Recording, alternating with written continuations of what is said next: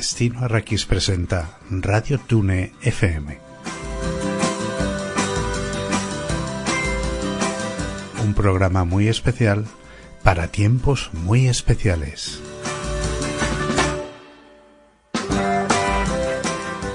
En Radio Dune FM hablaremos de cine, televisión, cómic, libros y todo tipo de cultura popular. También haremos un pequeño hueco para hablar de la actualidad.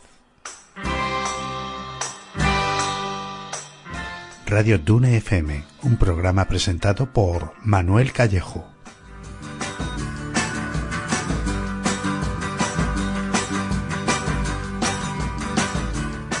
Hola amigos de Destino Arrakis, amigos de Radio Dune FM, vamos a hacer, hemos improvisado un programa largamente esperado, eh, muy publicitado por Ricard.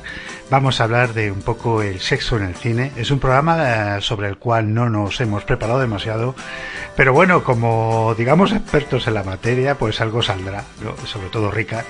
Y bueno, vamos a hablar de esta eh, de este, de este, de este tema, eh, siempre controvertido, siempre he estado ahí, en un sentido y en otro. Tengo también que avisar de que en este programa nos hemos eh, juntado cuatro tíos eh, heterosexuales, nuestra visión es parcial, al igual un poco que la del cine, ¿no? Muchas veces el cine, menos en un tiempo esta parte, menos en los últimos años, siempre ha sido una, un, un arte dirigido por hombres y muchas veces casi para hombres, ¿no?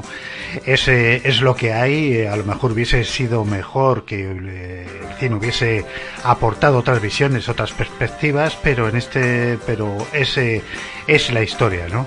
Eh, vamos a hablar un poco de lo que conocemos, de lo que ha sido, de lo que recordamos, qué escenas y qué películas nos han impresionado más en ese aspecto, como muchas veces el cine pues ha agitado esa, ese instinto básico que tenemos todos y cada uno de nosotros y cómo lo ha monetizado. Eh, para esta labor tengo por aquí pues a una, a una serie de campeones como son Albert Gador, eh, ¿qué tal? Eh, señor PR17. Pues bien, cuando me dijiste, vamos a hacer un programa de sexo, yo me, me, paré a pensar y dije, corcho, yo me acuerdo que me gustaba. Y digo, pues me apunto. Eh, lo que pasa es que no os voy a engañar, historia de lo que es la pornografía, quitando cuatro cosillas, lo justo. Y lo que me han contado. No más. También tenemos por aquí a Abraham. ¿Qué tal, Abraham? Hola, buenas noches. Eh, yo no me he preparado para nada, pero bueno, yo sé que alguno de aquí del equipo se ha tomado su pastillita azul y eso, pero bueno, nosotros aquí estamos tres hombres casados con niños, es decir, que vamos a hablar mucho y, teorizar mucho, pero de práctica nada, nada. Eso lo tenerlo bien clarito. Hombre, por lo menos hemos, hemos aplicado cierta, ciertos conocimientos, por lo cual si no, en algún momento dado, en algún momento dado, por lo menos podemos cerciorar que en algún momento dado. sí, hay, hay, hay testimonio presencial de que tuvimos nuestro rato bueno, cocho.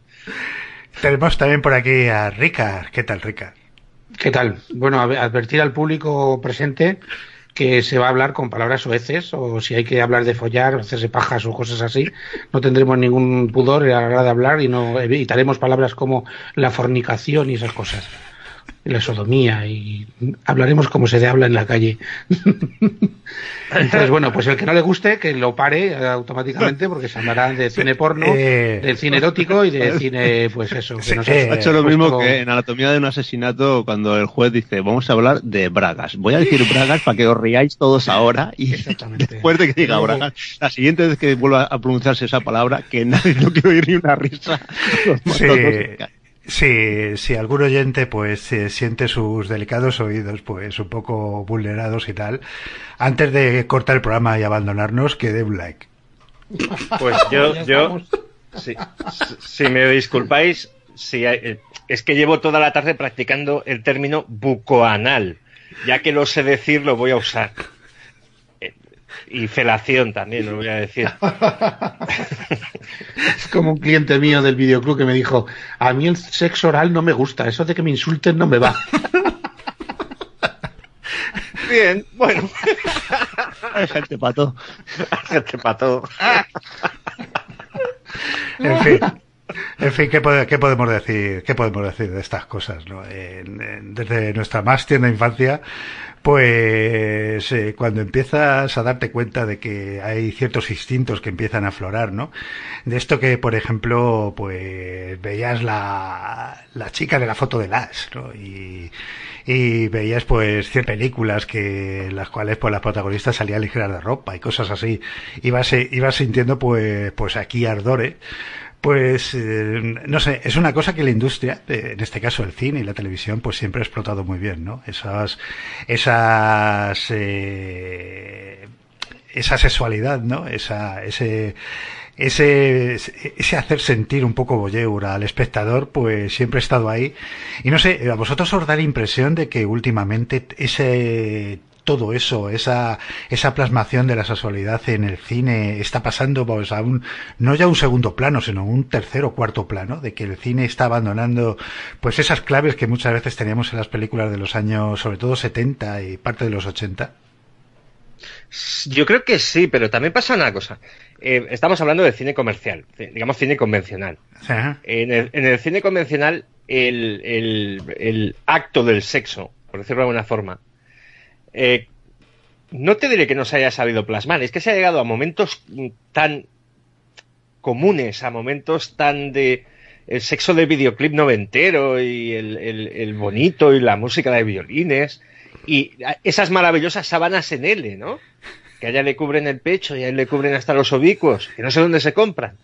Eh, pues todo eso es, son unos clichés yo creo que se han gastado. O sea, son sublimemente ridículos en, una película moderna, ¿no? Yo recuerdo, por ejemplo, Rock and Rolla de Guy Ritchie. en Rock and Rolla, pues tenían un encuentro sexual Tandy Newton y, el Leonidas este, el Gerard Balder, y lo arreglaba Guy Ritchie con eh, una mirada de ellos que están bailando y el siguiente plano, él tiene el orgasmo, ella tiene el orgasmo y el siguiente plano ya están fumando. Dicen, bueno, pues ya está y así me ahorro pues la música de romántica, eh, las miraditas, los besos, cómo se tiene que poner él para que ella no se le vea nada y no me suban de calificación la película, etcétera, etcétera. Eh, por decirlo de una forma, en el, en el cine comercial, eh, yo creo que también convive con, con, la realidad, ¿no? Que si quieres ver y te apetece ver sexo, mm, digamos, más real, lo tienes a un clic de distancia y yo creo que se han en una parte se han vuelto un poquito más puritanos y por otra parte ha dejado de preocuparles. Yo recuerdo mi escena favorita que se ríe de todo esto es eh, está en creo que era recordar en Top Secret, ¿no? Eh, que una la pareja empezaba a retozar y la cámara se iba hacia una chimenea. Y entonces la, la pareja aparecía dando vueltas y se ponía delante de la chimenea. La cámara se volvía a correr y aparecía otra chimenea. La pareja volvió a aparecer delante de la chimenea. Se volvía a correr la cámara y salió otra chimenea. Había en la habitación unas cuatro o cinco chimeneas y la pareja se iba poniendo delante constantemente de la cámara, ¿no? Que iba haciendo un panel. Sí, sí, sí, sí, sí, sí. Sí, sí, sí eh, Top, Top, Top Secret, película para la historia. O sea, yo creo que la vida de Brian y Top Secret comen aparte.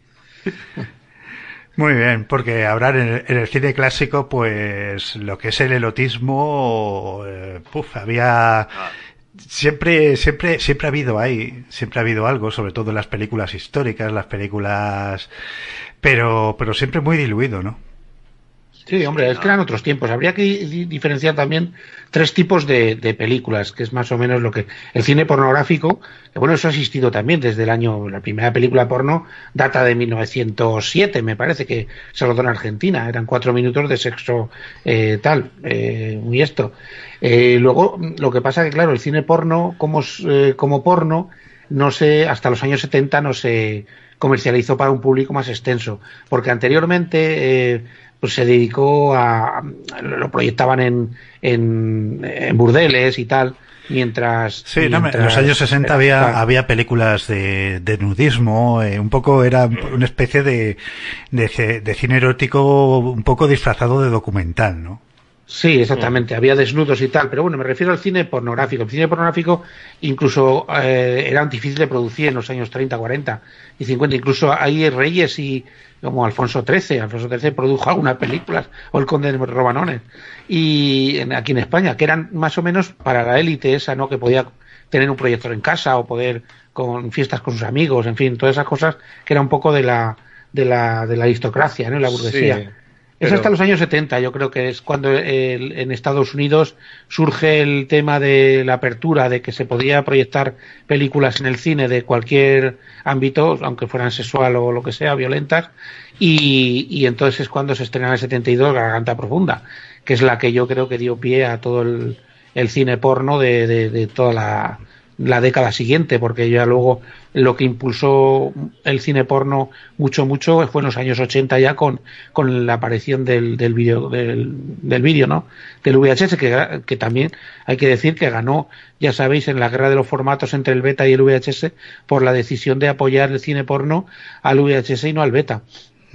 O sea que el peso en la industria era enorme en aquel, aquellos años. Pero hay un, digamos que hay un periodo, eh, bueno, antes le preguntaba a Abraham por el cine clásico y tal, que luego un poco si queréis lo retomamos, pero en cuanto a esto del cine porno, eh, hay un periodo en el cual pues las películas pornos, este, antes de que existan los videoclubs, están recluidas en, en cines muy marginales, ¿no? En los cines X, en cines especialmente un poco dedicados a ello, ¿no?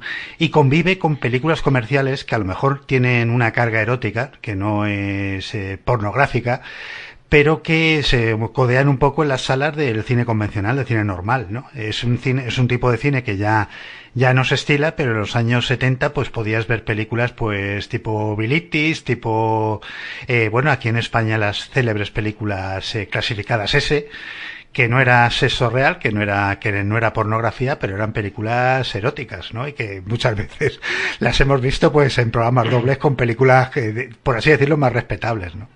Sí, hombre, aquí los primeros cines, eh, sala X en sí, que se echaban películas porno, se abrieron en el 83. Nos, nos llevaba una ventaja de 10 años Francia o, Estados Unidos, ¿no?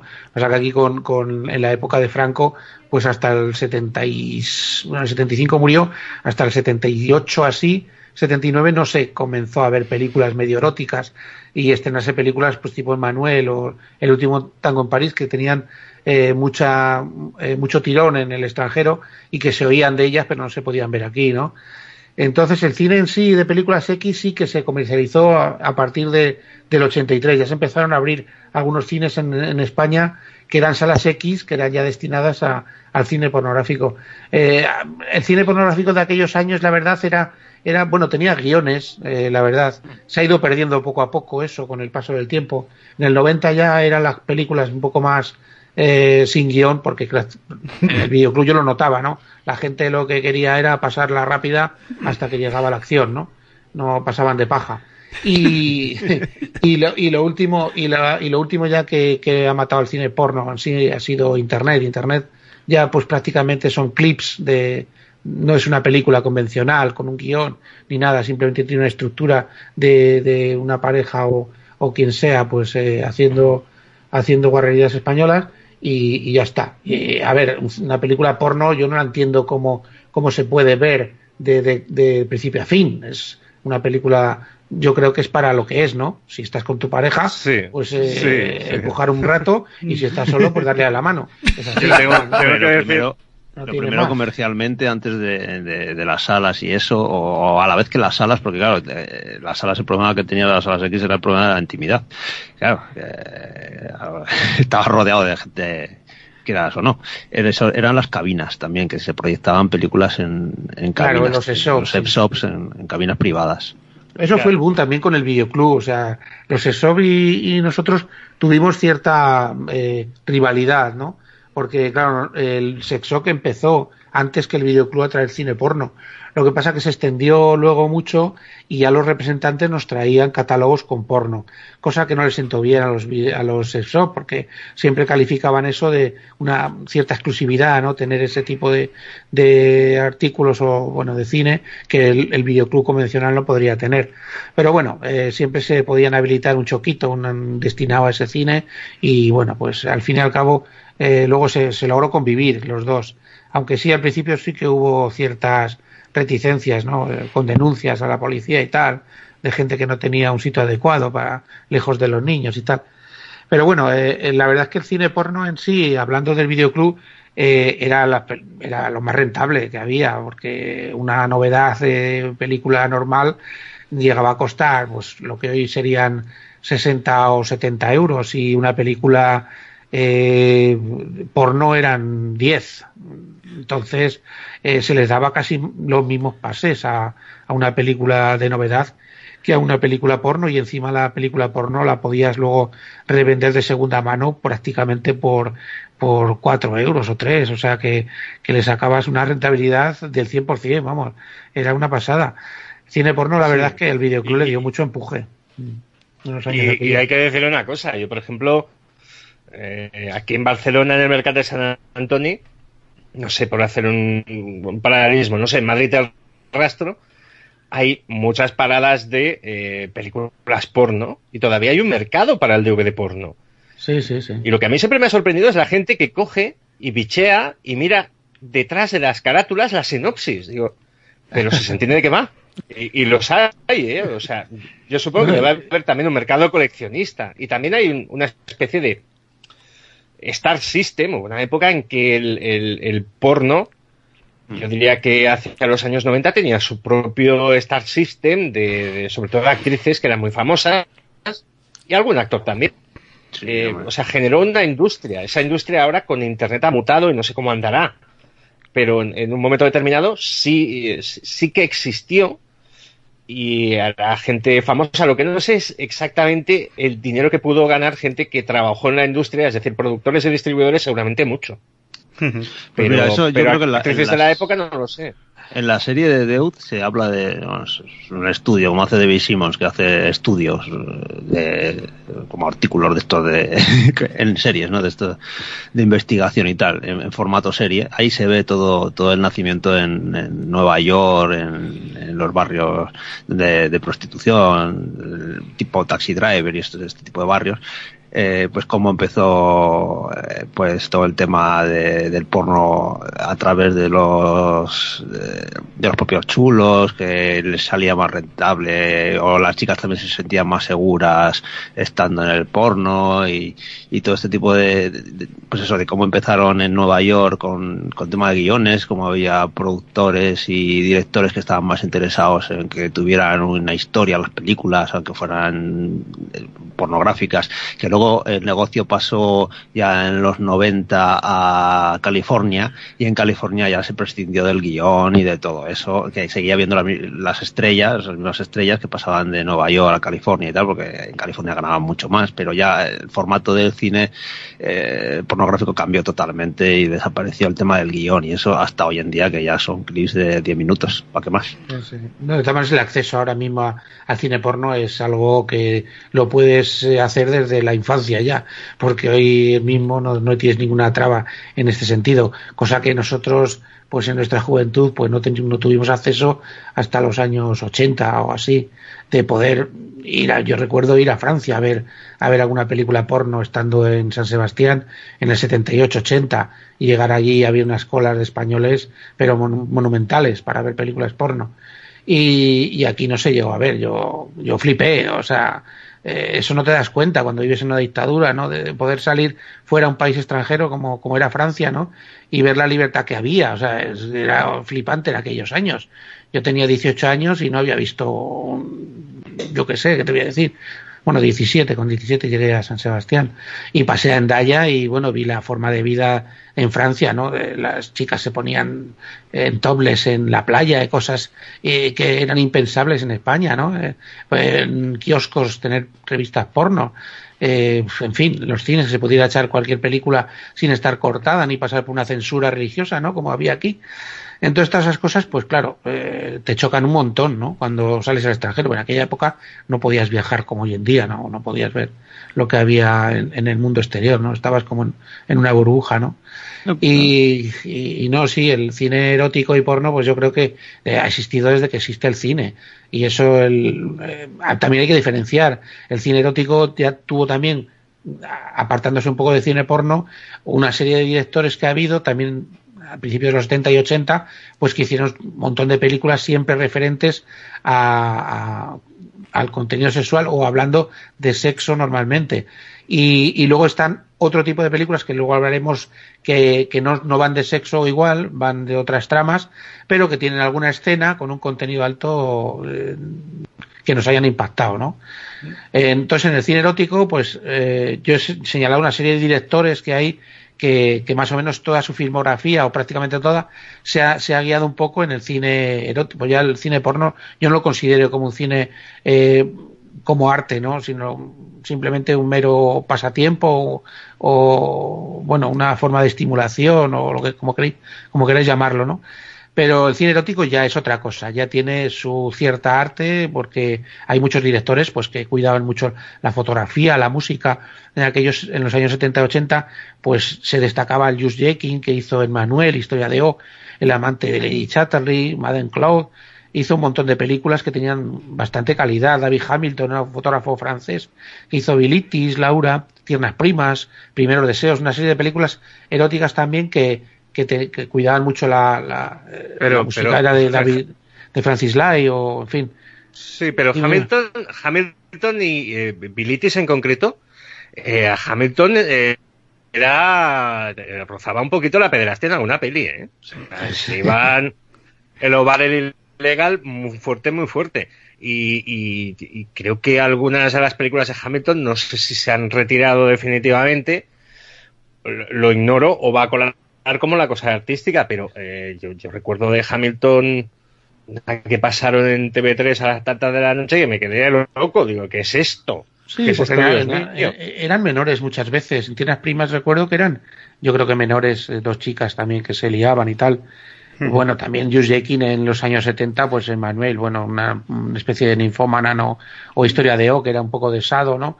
O sea, trataba temas un poco escabrosos en aquellos años, pero bueno, ya había claro, cierta. Pero, pero Emanuel, libertad, ¿no? Emanuel, por decirlo de alguna forma, Emanuel era. Eh, el recuerdo que tengo yo de Manuel es que Manuel iba con su marido, iban a un sitio exótico con otro tipo de costumbres y tal, aquello la Polinesia, los mares del sur, y, y él le venía a plantear una. Re... Sí, venía a plantear un. Pero en el fondo eh, eh, tenía una relación abierta, ¿no? Con él. Sí, y, sí, y, y, bueno, pues vale, en el fondo de Manuel, en el fondo, en el fondo iba un poco de algo. Y no estaba, creo yo, recordar, que no estaba tan mal rodada. No, eh, o sea, había una especie de escalafón, era una película que estaba bien. No, sí. era, eran películas que tenían su presupuesto, buscaban habitualmente pues escenarios exóticos, eh, la fotografía, la puesta en escena estaba, estaba bien. Eran películas hechas para, para competir comercialmente pues con el cine convencional normal, ¿no? Entonces ve, las veías y técnicamente pues era una película que estaba bien hecha, ¿no? Ese, es un cine, es el que decía ese, que ese cine se ha perdido, ¿no? Ese fue un poco degenerando en los 80 yo creo que evolucionó un poco hacia el thriller erótico y, y calentorro y luego eh, sencillamente ha desaparecido, ¿no? Ahora el cine pues tiene otras claves, busca otras cosas y yo creo que ese tipo de erotismo que, que muchas veces tenían, tenían estas películas ha pasado a la televisión. Pero, por ejemplo, el, eh, Emanuel sí que era una película con mucho erotismo, pero quizás contemporáneo o incluso un poco anterior era Ras Meyer, eh, con, con, todas esas cosas locas que hacía de, de Megavixens y Supervixens y App y tal. Y, y Rasmeyer tiene incluso una cierta autoría, haciendo lo que hacía, que eran, eran, sí. eran, eran, comedias muy locas, con mujeres muy atómicas, pero Rasmeyer, ¿cómo te lo diría? Las mujeres de Rasmeyer eran de rompe y rasga. Era, era, era sí, muy voluptuosas, eran, era, sí, sí eran, eran, como, como dice Ricardo, voluptuosas, ¿no? Y, y, eran tramas muy locas, muy violentas. Las mujeres totalmente empoderadas pegaban unas palizas a los tíos impresionantes. Y eso, eran pues, pues un universo muy loco. Eso sí, yo estuve, yo creo recordar que en una, una de las películas, la de, creo que era la de Super Vixens, que estuve viéndola en, eh, pues en, en, además aquí en Madrid las pusieron en cines de arte y ensayo, ¿no? Lo que se llama de arte y ensayo, que creo que fueron en los Alfabil o en, o en los Renoir.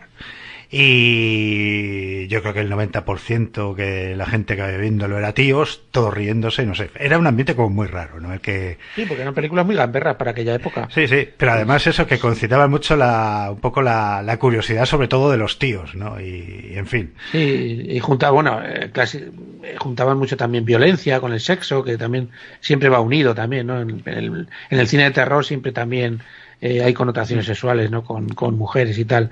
que, que, siempre he dicho yo, eh, una película como, no sé quién lo decía, si era eh, Tobe Hopper, ¿no? Decía aquí, lo bueno de las películas de terror es que salga una tía que esté buena y que le persiga a alguien con, con que para matarla. Hombre, es el, es el símbolo. Es el sitio seguro, ¿no? Es el símbolo fálico del cuchillo, de las películas de terror. La motosierra o lo que sea, ¿no? Por eso, todo el cuchillo, el, el ya, pero, del, del, cuchillo. Pero, volviendo a lo de Rosemeyer, eh, esa sensación que tienen las pelis de Rosemeyer, yo creo que son más. Eh, ¿Cómo te lo diría? son menos eróticas y son más festivas. O sea, en una película de Rosemeyer el sexo era como muy eh, muy loco, muy divertido. Era, era, o sea, todo era una juerga muy loca y muy demente, pero había como un cierto sentido de, de lo lúdico. Entonces, eh, por ejemplo, Emanuel era una película erótica y luego nos encontramos con el paso de los años, que eso ya hablaremos luego, ¿no? Que es eh, un tipo de cine que llegó de manufacturado durante cinco minutos en Estados Unidos, que hubo una fiebre, donde había el erotismo, pero a la vez había como una especie de complejo de culpa o de, o de, eh, o qué inmoral es todo, ¿no? qué sucio. En el fondo eran películas muy tontas. Estoy hablando de, eh, joder, ¿cómo se llama? Nueve semanas y media. Eh, ya ves tú. Hombre, era, Pero eso ya vino luego. Hombre, sí, era un poco un poco erotismo sí. fashion, pero si recordáis incluso películas del estilo de, de Viernes 13, las primeras, eh, había escenas de sexo y desnudos eh, a montones, o sea, mucho más eh, atrevidas en ese aspecto de lo que se hace hoy día, ¿no? Que va, que, que tira por otro lado y es, eh, y es, es, es, muy distinto, ¿no? Yo creo que un poco la marca de, de aquellos años era pues explotar totalmente el erotismo, que, era, que es algo muy barato, no te hace falta grandes efectos especiales y que a la gente pues le gustaba bastante. Además, eso ya lo hacía... Viernes 13, Viernes 13 se cargaba, eh, bueno, el, el, este moría eh, por culpa de que estaban follando su, los los, eh, los monitores, ¿no? Entonces luego se vengaba de todos los que estaban haciendo guarrerías, ¿no? Entonces era una manera de que, ah, si vas a follar, pues ahora vais a joder que os voy a matar, ¿no? Y iba por ahí los tiros de Viernes 13, no sé, era, era un poco, un poco así, un poco raro, ¿no? Sí, Pero sí, hablando de Russ Meyer, por ejemplo, que lo que hemos dicho antes, ¿no? Que tiene películas eh, eh, más allá del Valle de las Ultra Vixen, Super Vixen. Mira que hizo mogollón de pelis de esas, ¿eh? El Super Vixen, ¿no? Como era? Up también era, no sé qué, Mega Vixen, Up. Hizo un montón que las películas que, eh, que, que han sido ya de culto, son de culto, se han quedado como películas ahí eh, para los cinéfilos eh, extraños, ¿no? Eh, de, yo qué sé, un icono, creo, de, de, de, mujeres de estas voluptuosas con grandes pechos y, y, y de armas tomar, ¿no? que a todos siempre la fantasía sexual esta nos, nos viene a la cabeza, ¿no? Sí, sí. En fin, no sé. Sí, pero además en estas un poco en las películas de Ruth Meyer, es lo que he dicho antes, eran las protagonistas las más agresivas y además muy empoderadas, ¿no? Yo creo que hoy día hubiese sido hubiese sido de un, un eh, para una visión actual eh, muy muy chocante, ¿no? Porque por, por un lado tenías una mujer muy liberada y tal y muy pues que tomaba el, un papel muy protagonista y por otro lado pues estaba muy muy sexualizada, ¿no? Sí, sí. Es de las mujeres estas que dices, hazme lo que quieras, cariño. Era, pero era, era todo tan cartoon. sí, cartoon, el, casting de Russ Meyer, los castings de Russ Meyer, ¿de dónde sacaban mujeres así? O sea, de todas maneras, le veías la cara de él, ¿verdad? Y parecía un pájaro de cojones, el tío, con ese bigotillo. A mí me hacía gracia cada vez que se veía Digo, ¿de ti que ser este un pájaro de cojones? luego, el que siempre ha producido películas que no, no, es que sean eróticas, pero siempre me metía por ahí lo suyo era Roger Corman con todas las películas que ha hecho para autocines, en el que tú le ibas con un guion y él te decía, vale, toma 60 mil dólares, si lo haces con eso, venga, y pero eso sí, déjame el guion. Y entonces iba pasando páginas y cada, pasaba cinco páginas y ponía tetas, otras cuatro páginas, culo, cuatro páginas, iba, iba, así, te, te, devolvía el guion y te decía, toma, 60 mil dólares, hala, a rodar. Bueno, de Italia luego hay dos directores, bueno, un director y una directora, que normalmente eh, son, son menos prolíficas directoras en este sentido. Pero Liliana Cavani tiene mucho que hablar con Portero de Noche en los años 70 también. Eh, había una relación ahí de un portero con mm, bueno, es, los nazis, ¿no? Eh, muchas veces se, han mezclado pues eh, digamos eh, el erotismo con digamos con contextos muy turbios no aquí el portero de noche es una, una mujer que había estado en un campo de concentración una chica que había estado en un campo de concentración reconoce en el portero de un, de un inmueble a un antiguo pues nazi que vive ahí oculto entonces, ¿qué es lo que hace? Pues eh, empieza, eh, tiene con él, empieza a entablar con él una relación de, de, de dominio, ¿no? Y no sé, es una película realmente turbia en la que la víctima pues pues un poco también empieza a rememorar su, su época en el campo de concentración, pues en el cual parece que creo recordar un poco se, se seguía un poco reproduciendo esa, ese papel de, de por un lado a veces de dominadora y otro de dominada ante un auténtico nazi, ¿no? sí. De todas formas, que eran Charlotte tenía era Charles Rampling y Deep Y Deep Pero la cabanilla, yo recuerdo La piel, película de, de principios de los 80 quizás. Sí, con, con un repartazo de morirse. Y que era una adaptación, creo que era la novela de Malaparte. Sí, de Cursio Malaparte. Algo así. Y era aquello te ponía los pelos de punta. O sea, Portero de Noche yo no la he visto, conozco más. Pero eh, esta señora hacia un cine como para flipar. La piel trata de la ocupación del ejército norteamericano de Nápoles. Mm. Hay por tanques, hay el soldado que se enamora de una chica, que descubre que es prostituta cuando va a verla y hay una cola en la escalera porque la chica eh, tiene la leyenda de que es eternamente virgen, no importa con cuántos hombres estén. Tienen la escena en que hacen una cena de gala y les ponen a los americanos algo que le llaman la sirena y resulta que es un bebé. Pues, la señora Cavani. Sí, bueno, luego tiene también la de Más allá del bien y del mal y Berlín Interior. Tiene unas películas con alto contenido eh, erótico y, vamos, sexual. Sí, era una buena directora. La piel yo la he visto hace poco otra vez y ha perdido muchísimo. Eh, me pareció insufrible la película. ¿eh? Mm, en cambio, Portero de Noche la volví a ver y me encantó, me gustó mucho más. Saqué muchas más conclusiones que cuando la vi con, con 20 años, ¿no?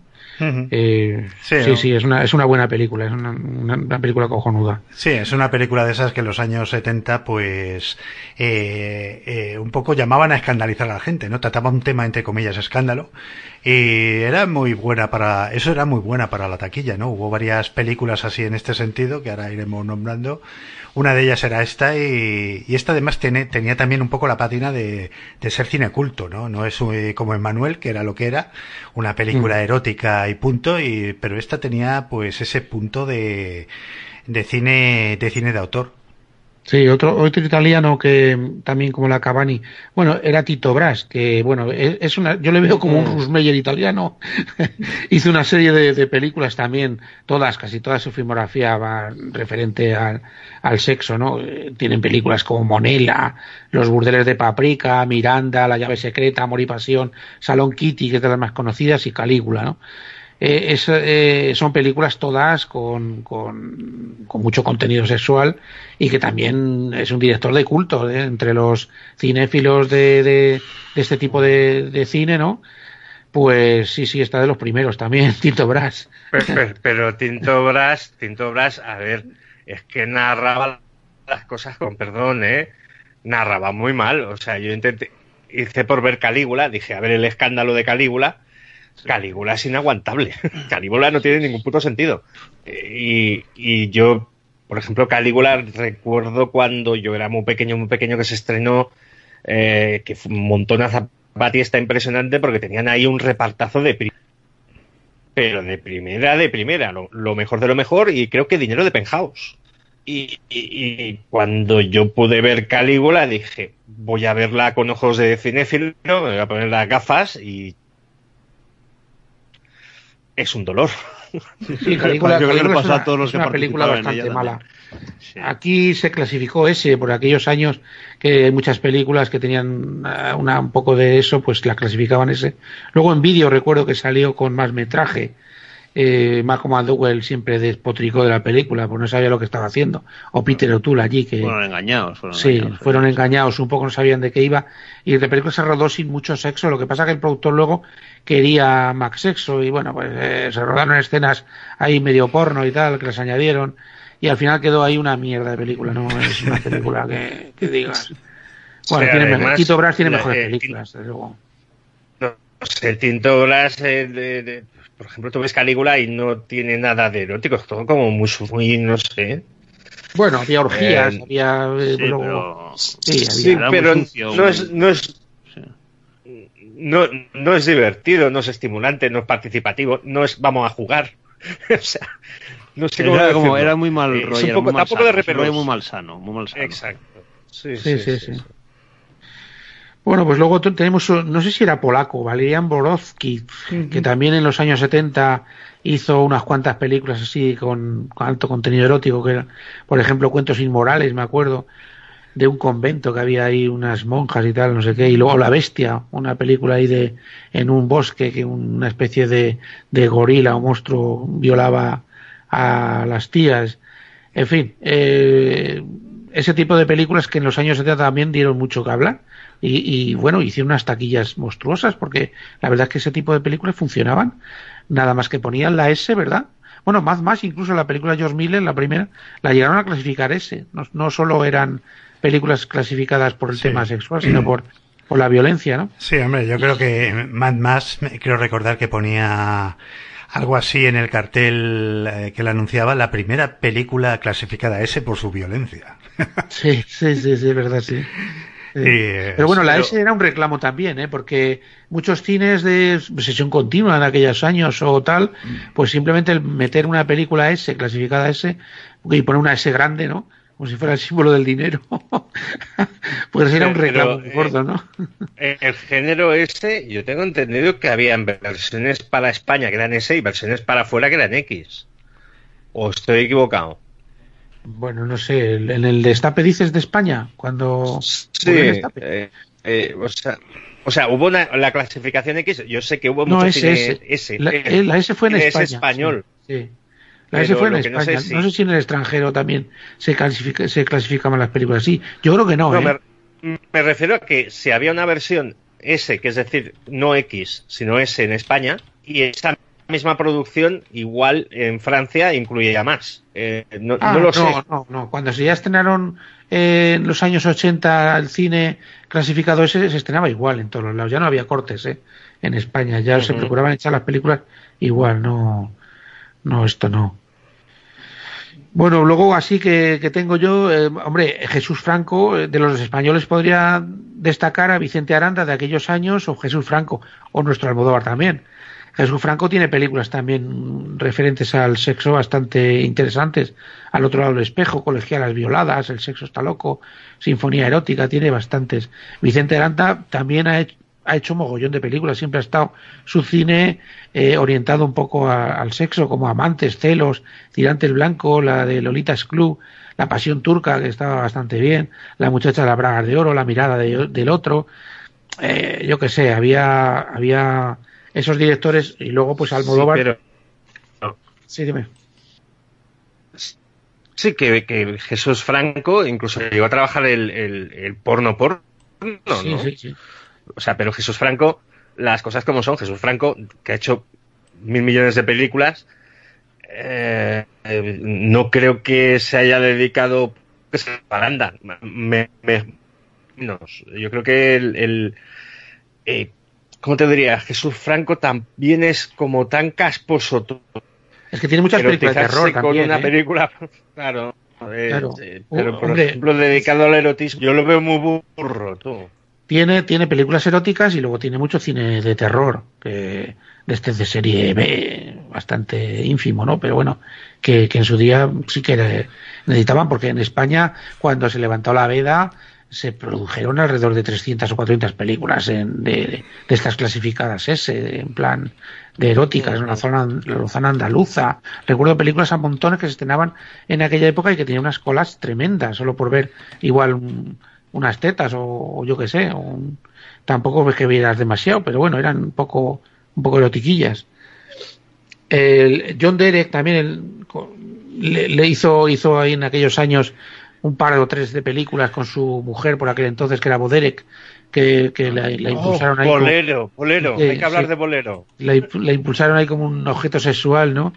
Y por haber hecho la película esa de 10 de Blake Edwards, que salía con Dudley Moore. Y bueno, pues hizo el John Derek, le dirigió en tres películas, Bolero, Tarzán, que eran, y Los Fantasmas no pueden hacerlo, eran tres películas, pero asquerosamente malas, ¿no?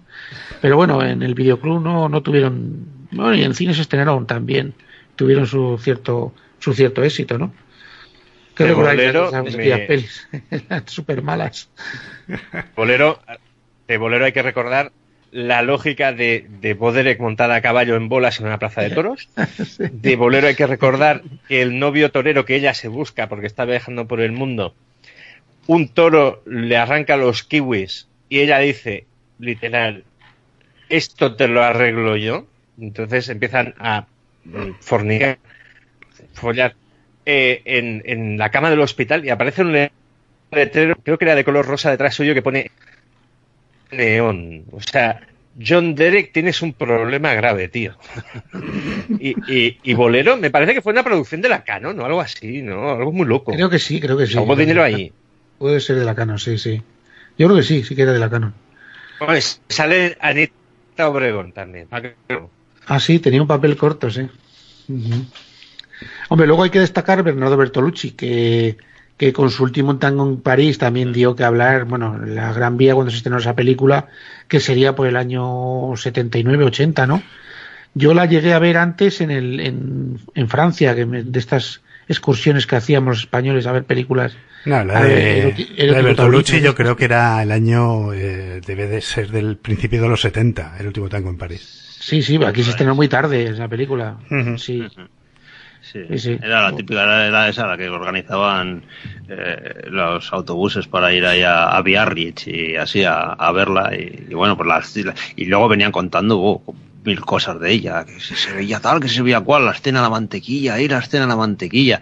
Y luego la película hay que decir que es bastante coñazo también, ¿eh?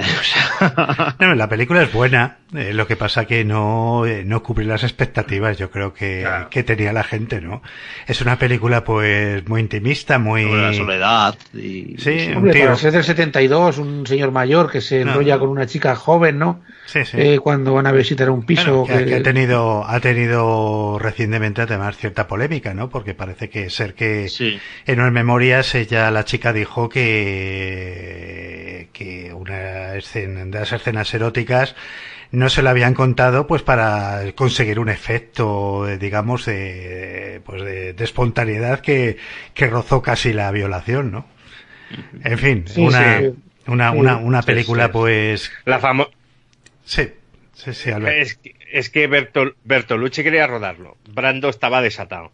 Eh, es la escena de la mantequilla y todo. Sí, sí, sí, la Y la chica, que era. ¿Cuánto qué edad tenía esta chica? Tenía 20 años quizás o algo así, por el estilo. María Schneider. Eh, dijo, es, María, María Schneider dijo, no quiero hacerlo. Y entre todos le comieron la cabeza para que lo hiciera. Eh, el no quiero hacerlo no es porque en aquel momento le entraron aire.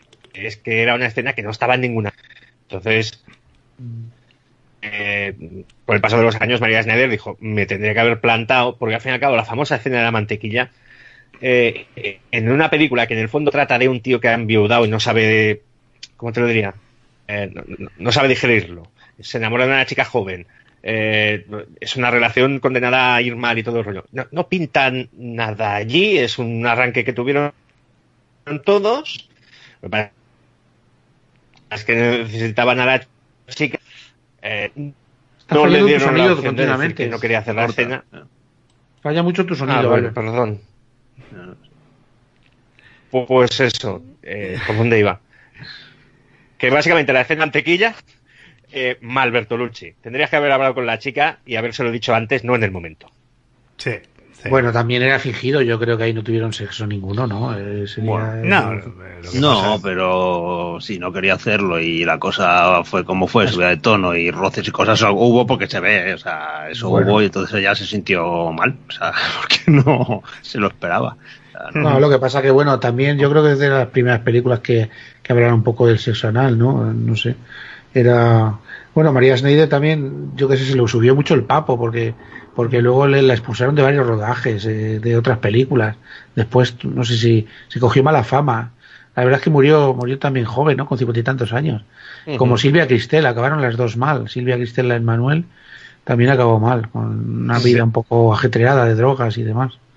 Silvia, Silvia Cristel tuvo, tuvo incluso película americano, creo que con la Canon y tal, pero cuando Canon la contrató, porque esta gente eh, buscaban por todas partes y tiraban de lo que fuera, eh, ya cuando llegó a Estados Unidos, que eran, no sé, 1983 o una cosa así, en, nada, en, un suspiro esa mujer se había venido de abajo.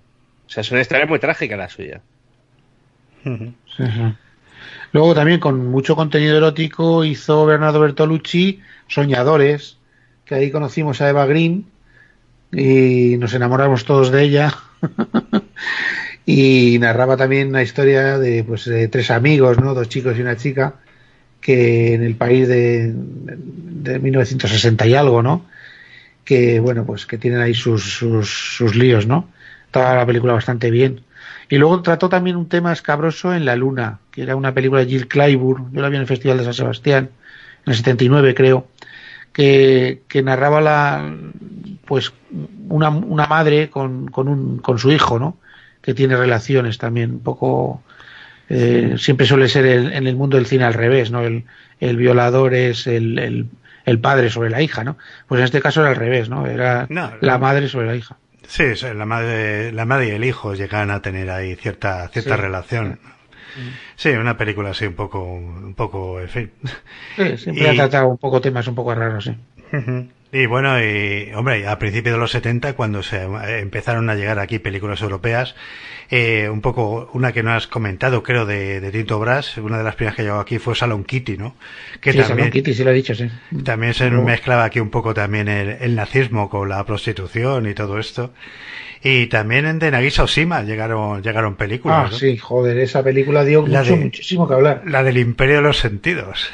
Ay, Dios mío esa, película, aquí en España dio muchísimo que hablar. Y encima, eh, bueno, sabéis que se iba a echar en el Festival de Berlín y la, y la retiraron por pornográfica.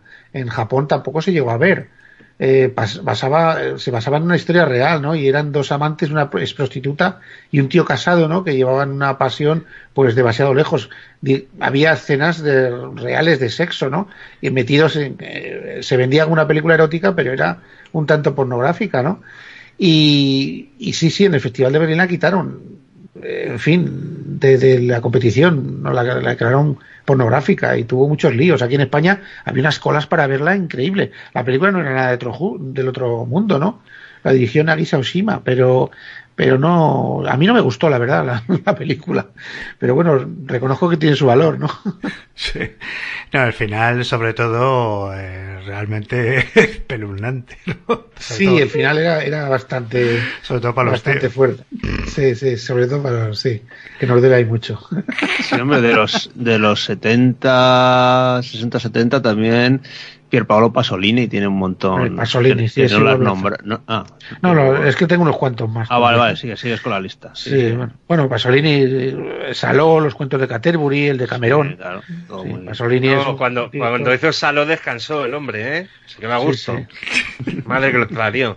Saló era bastante desagradable, una película también que cuando se estrenó, joder, había que tener estómago para verla, porque había escenas ya no solo de sexo, sino de torturas, ¿no? Y de vejaciones a, y a coprofagia. presos. Sí. Coprofagia. A veces eh, hay ciertas películas que dices, joder, pero he, pagado he pagado una entrada para que me traumaticen, ¿no? Pues sales ahí, ahí hecho mierda. No, es que la excusa de Salo, al fin y al cabo, trataba de los el periodo en que, que existe la República de Salón en la Segunda Guerra Mundial, ¿no? Que es el último reducto del fascismo, están los aliados vendiendo y todo el rollo. Y dices, hay tema para hacer una película, pero claro, si es que está haciendo un porn un porn torture de estos. O sea, la película en sí no te está explicando absolutamente nada. O sea, es una película de tortura, de, sexual a, gente joven. Es, es, demencial, ¿no? Sí, sí, sí, muy desagradable.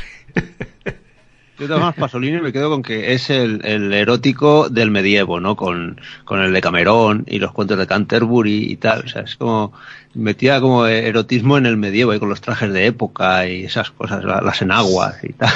Pero ¿qué le gustaba a Pasolini y la gente fea, eh? sí, la verdad es que sacaba unos hombres la mar de feos. Y mira que para ser gay normalmente el, siempre se busca, ¿no? A gente, a, chavales guapetes o tal, ¿no? Pero la verdad es que sacaba unos... en el, sexo ya te digo que eh, cada uno es un mundo y hay gente para todo, hay gustos de todo tipo aquí, o sea, ahí sí que... Las mil y una noches de Pasolini es eh, prácticamente es un, un, un desfile de freaks. No hay una dentadura entera en toda la peli. O sea, es increíble. la verdad es que el hombre acabó mal también, que lo mataron de una forma muy, muy violenta allí en la playa de Hostia. Bueno, en la playa a base de golpes hay algún algún tío que no que no tragaba a los a los gays, ¿no? Se hizo muchos enemigos, sí. En aquella época estaba muy mal visto. Sí, luego que tenía una vida él también que... Sí, era un poco crápula, pero bueno, oye, eh, tampoco hay que respetarlo. El Gaspar Noé es un director que yo le tengo encumbrado, ¿no? A mí me encanta este director, es argentino, afincado en, en Francia, ¿no? Y tiene películas, eh, la más reconocible y la más espectacular es Irreversible, que hay una escena de una violación que dura 10 minutos que te quita el hipo, vamos. Eh, con, vamos, es, impresionante esa, película. Luego tiene varias películas más. La última que ha hecho Clímax, eh, que también tiene un contenido erótico sexual, pero va, más por otro sentido. Entre The Voice o Love. La de Love también estaba muy bien, eh, tenía, tenía esto. Pero bueno, su, su película cumbre, desde luego, es irreversible.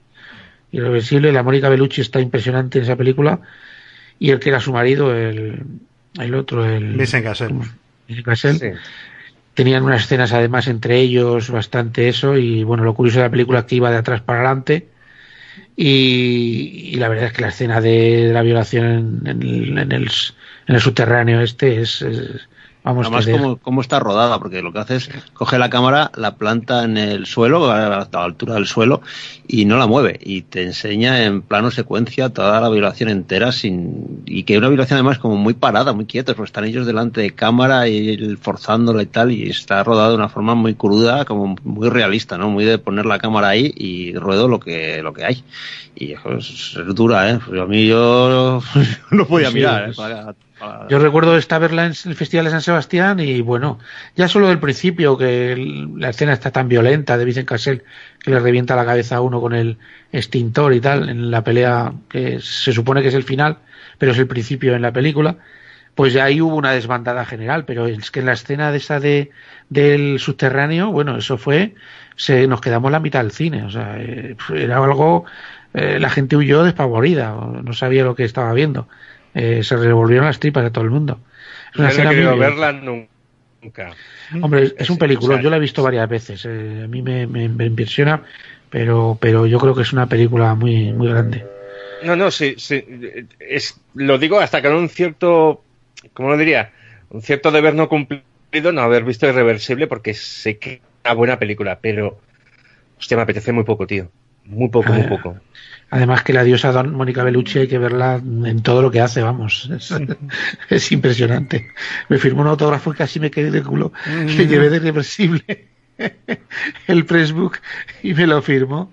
Y bueno, cuando me preguntó el nombre ya digo, no sé, di por lo que quieras, pero estoy enamorado de ti.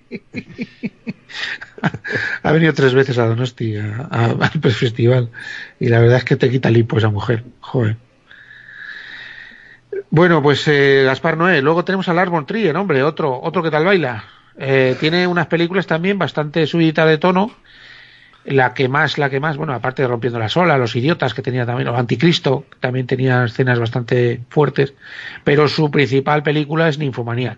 Eh, la habéis visto, ¿no? Sí, no, dura, dura. Sí, Lars von Trier, desde Bailando en la Oscuridad, no lo trago mucho. Lo veo porque es Lars von Trier, hay que estar informado de lo que hay este hombre.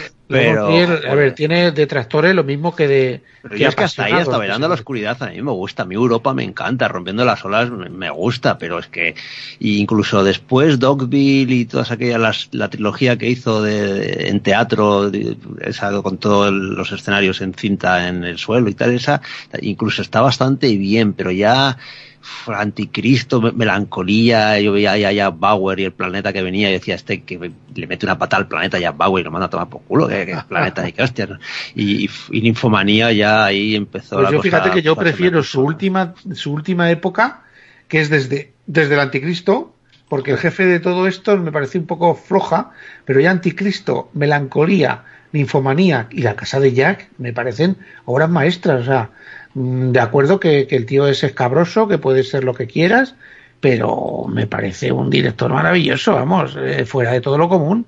Me parece que hace películas que no hace nadie, o sea, o que se atreve a hacer cosas que no hace nadie. Y yo creo que es un gran director. Eh, yo, igual soy el raro, ¿eh? No lo sé. No yo, es que Lars von Trier no, no, lo he transitado mucho. Yo me vería La Casa de Jack. Es una película que sí que era la tengo en pendiente, se la tengo en un sitio alto. Pero Lars von Trier apetece muy poco porque aparte de todo, claro, es un tío que ha tenido mucha fama, mucha difusión y se ha convertido como una especie de referente de un tipo de cine, ¿no? Y, algunas cosas de Lars von Trier como persona o como divulgador de su cine a mí no me gustan nada. Entonces, por ejemplo, eh, cuando se habló de Nymphomaniac y demás, dije, no, no, no quiero, no, me apetece, no. O sea, el póster mismo con Willem Dafoe teniendo un orgasmo, no, no es el camino. No me vas a llevar al cine. Es, es, muy, es un director muy peculiar. Hay que entender que tampoco es para todo el mundo y, y muy radical. Lo mismo te, también entiendo que puede causar rechazo. Sí, sí, porque bueno, habla de cosas, ya te digo, que son, pues que no es algo convencional, la verdad. Pero vamos, es que a mí, eh, en esas películas que aunque salga sexo y salga desnudo, erotismo, erotismo como... como no, no, es esto es muy sucio. O sea, en realidad es una autodestrucción de la chica continua. O sea, es... en infomanía dices. Sí, sí. O sea, erótico no es para nada. No, simplemente cuenta unas experiencias que ha tenido, ¿no? De todo tipo, eh, sexuales. O sea, no me pareció una película, eh, yo qué sé, pues sí, pues las experiencias va a tener una persona normal. A mí es que desde que él mismo, es que fue, él fue el primero que se, el primero que se defraudó a sí mismo y que, y que hizo lo del decálogo de dogma y luego era el primero que lo incumplía en todas las películas. O sea, yo creo que es el menos dogma de todos, incluso en, en, las suyas dogma, ¿no? O sea, es que, no sé, son más dogma los, los demás. Así que él. ¿no? Sí, lo que pasa es que este, este, tipo de cine erótico normalmente siempre está visto un poco más, o está destinado, ¿no? El cine porno también, ¿eh? Está más destinado al hombre que a la mujer, aunque a, los dos nos gusta igual follar. Bueno, en infomanía, que está muy, muy desde el punto de vista de la mujer. De la mujer, exactamente. Ese es lo raro, ¿no? y, y, que bueno, que sea tan promiscua y tan tal, tal, tal pues, pues puede dar que pensar, ¿no? Dices, joder, ¿qué pasa? ¿Que el hombre solo puede ser promiscuo, la mujer no? La mujer puede follar igual que el hombre, o sea, y le pica igual que al hombre, o sea, que es así. o sea, que a la hora de esto, yo, yo he conocido chicas que, que les gustaba follar más que al hombre, o sea, no es cuestión esto de, de un tío, es cuestión de, bueno, pues de, de, cómo lo tengas en la mente, ¿no? Entonces, a mí Ninfomanía sí que me, me atrae la película porque la, la chica demuestra un montón de cosas y cuando se los cuenta, se lo cuenta todo al otro, el otro flipa en colores, ¿no? Según también como, como te lo tomes, ¿no? Pero yo creo que es una película que demuestra, bueno, que sí, que tiene escenas muy subidas de tono, rozando el porno, ¿qué tal? Pero bueno, no sé, yo creo que es algo normal y habitual.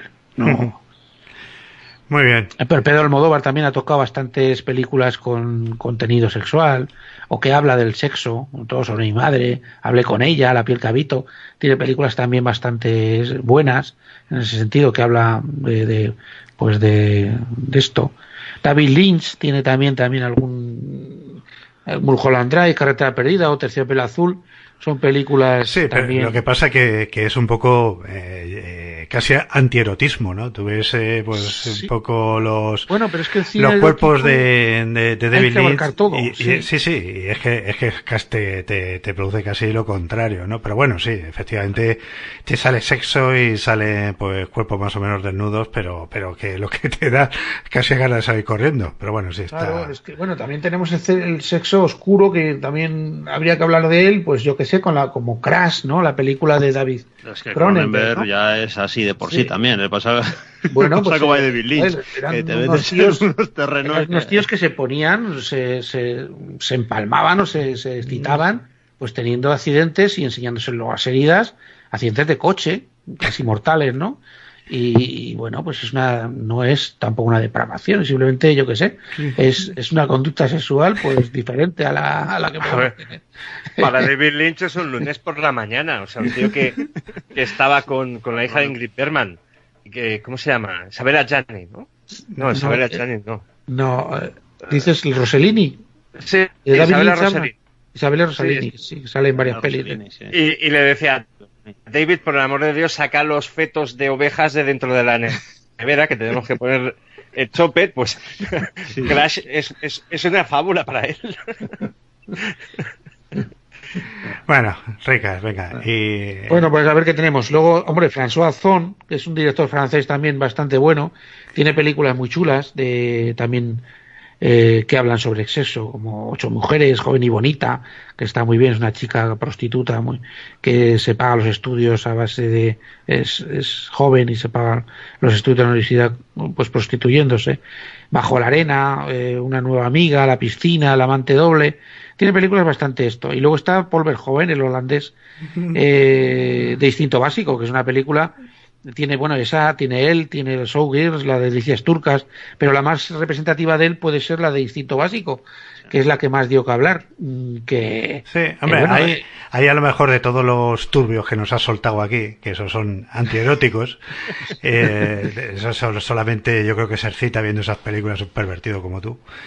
Pero este, este es eso más tontorrón y más comercial, a lo mejor es el que más un poco a la gente le, le hace más gracia, ¿no? Este sobre todo, eh, me estoy recordando las películas que en los años 80 y, y 90 pues tenían a lo mejor una escenita y tal y, y daban mucho que hablar. Un poco pues, eh, o que el sexo era, era un poco el, el motor de la película, ¿no? Y como un poco pues eh, eso, instinto básico, ¿no? La famosa escena del cruce de piernas, pero incluso antes, en este tipo de películas yo recuerdo por ejemplo el cartero siempre llama dos veces, ¿no? Que, sí. que la escena que tienen en, en la cocina pues se comentaba, no, no, eso es eso, es sexo real. Ahí tuvieron ahí sexo real y tal. Y la, y la gente como que eh, ahora lo ves y pues te sale en cualquier serie de televisión algo parecido, pero en aquella época pues se fue muy muy comentado. ya te digo. Y me he hecho hasta Sí, pajas pero- con la, con la. Pero, pero el, el, el sexo en las pelis de Verhoeven es como más animal, es como más inmediato. O sea, Sí, eh, Sí, sobre Verhoeven todo, sí que sabe fotografiar un sexo que te puedes creerse no simulado. sí, sobre eh, todo las películas europeas suyas, antes de, de irse a Estados Unidos, Sí. pues eran la de esas de Eric, el oficial de la reina y Sí, Delicias de Turcas, Delicias Turcas. sí. Delicias eh, holandesas, el cuarto hombre, ¿no? Eh, Sí. son Pero bueno, películas- Instinto Básico para mí, yo creo que es una película que nos representa al hombre como, como el, el animal perfecto que, que delante de una mujer buena, una mujer atractiva o sexual, sí, sí. pues pierde los papeles totalmente. O sea, y es lo que nos pasa, ¿no? Es el, el punto ese hu- humano ra- irracional, ¿no? Que dices, yo, vamos, aunque me clave el puñal, yo esta, me, yo meto, vamos, o sea, o sea, el policía que está mm, encoñadísimo con ella y que le da igual que le maten, o sea, que, que le claven el punzón, pues dice, no, no, yo es que estoy aquí como, como, vamos, tengo la polla como el pescuezo un cantador, o sea, yo meto aquí como sea. Y, y, la escena del, del, que está delante de todos los policías y que se cruza de piernas y enseña el coño, ¿no? Dices, hostia, están todos babeando, están todos babeando delante de una asesina y todos babean como, como jabalís. Eh, eh, es el dominio de, la mujer sexualmente sobre el hombre que, puede hacer lo que le dé la gana absolutamente con el tío. Es el gran acierto de la película, ese enfoque en el cual pues la mujer que sale en la película es el personaje más inteligente, inteligente de todos, el más eh, pues eso, el, el, que, el que al final, pues incluso siendo malo, pues va a triunfar me parece, me parece un gran enfoque, me parece una gran película y sobre todo el, un hallazgo el personaje de Sharon Stone, ¿no? Sí, sí, sí. tiene, un momentazo, manipuladora. Tiene un, momentazo con Michael Douglas que acaban de echar un polvo y están fumando, ¿no? Y, y él le dice, tengo un plan, o algo así por el estilo, tengo un plan. Eh, follaremos como leones y tendremos un montón de niños. Y ella dice, eh, no quiero tener hijos. Y él responde, pues entonces follaremos como leones. Es una, una situación como queriendo decir, no tenemos ningún futuro, pero me, gusta mucho follar eh, contigo, que es una cosa maravillosa. La situación es lo que tú digas. sí, exactamente. Eh, porque además este, este personaje es, es un poco el compendio de todos los personajes de Mujer Fatal del cine negro pero llevado un poco eh, al estilo de Chinatown, ¿no? Me refiero a que Chinatown a lo mejor fue la película más honesta de cine negro, porque al final gana el mal. Dice, muchas veces hemos visto en las películas de cine negro que al final la ley se impone, ¿no? Era un poco el código Hate, un poco lo, normal, ¿no? Eh, los malos no podían ganar, pues en Chinatown el mal gana, por muy pervertido que sea, ¿no? Y, en, y aquí, en esta película, de, la de Paul Verhoeven, Instinto Básico, hemos visto muchas veces en películas de cine negro eh, mujeres que eran más inteligentes que los hombres, pero al final la mujer fatal siempre terminaba mal, siempre la buscaba en un punto débil y no solía acabar bien. Pues aquí la lleva al otro extremo, ¿no? Dice, lo más normal es que este personaje que es más inteligente que el resto de personajes que nos está mostrando, pues sea quien, quien triunfe. Y es lo que nos mostraba esa película, ¿no? Me parece un giro interesante, un giro honesto con todo el, el género y sobre todo, pues, eh, en cuanto a los actores y tal, me parece maravillosamente planteada y ejecutada, ¿no?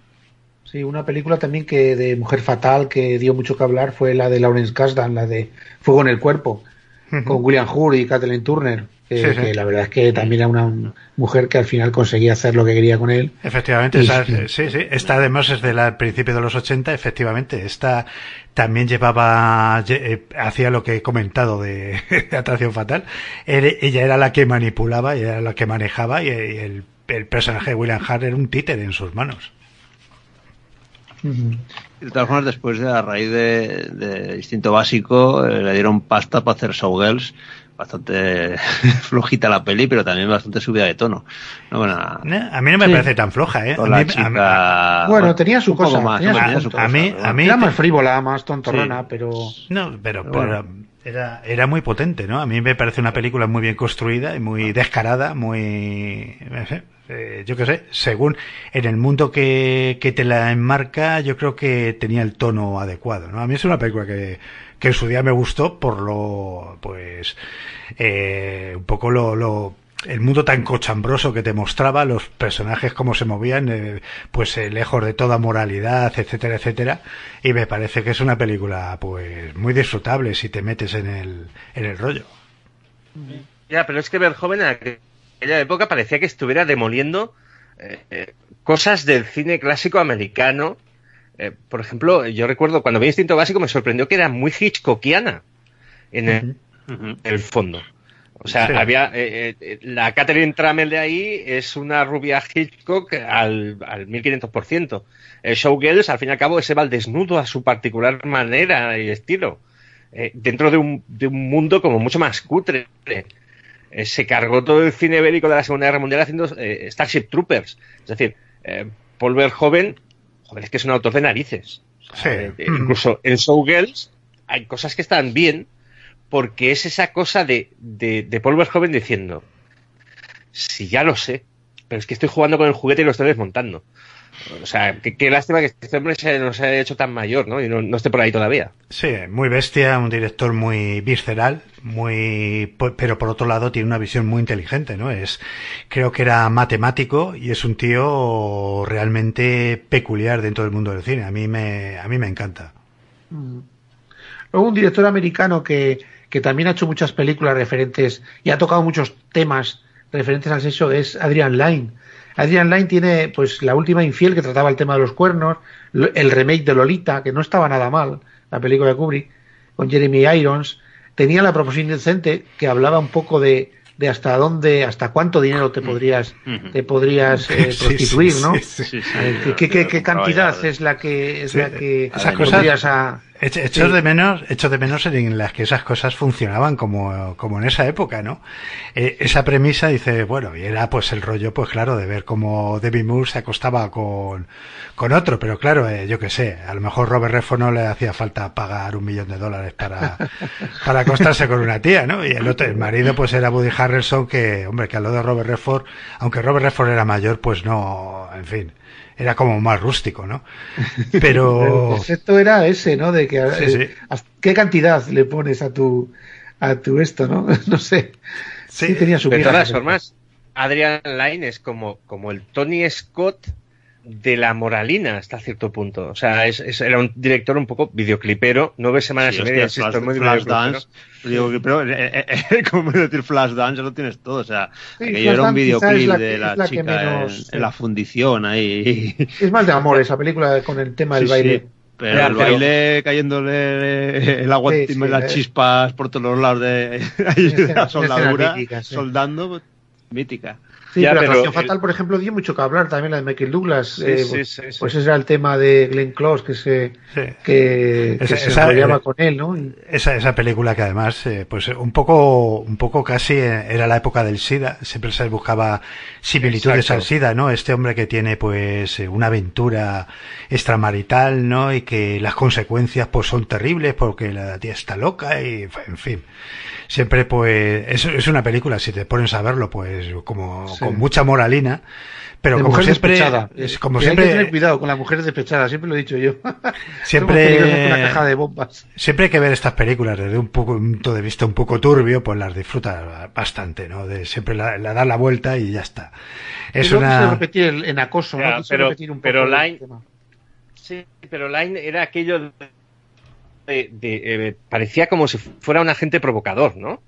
Y en el fondo, eh, las películas de Line tratan sobre, eh, ¿cómo te lo dirías? Tratan sobre la moral, hasta cierto punto, de, una forma como muy brincada, pero eran películas que para satisfacer, como te diría, aquí lo llamamos películas para las tietas, ¿no? Para, que las tietas digan, ¡ay, Dios mío! ¡Hoy, hoy, hoy!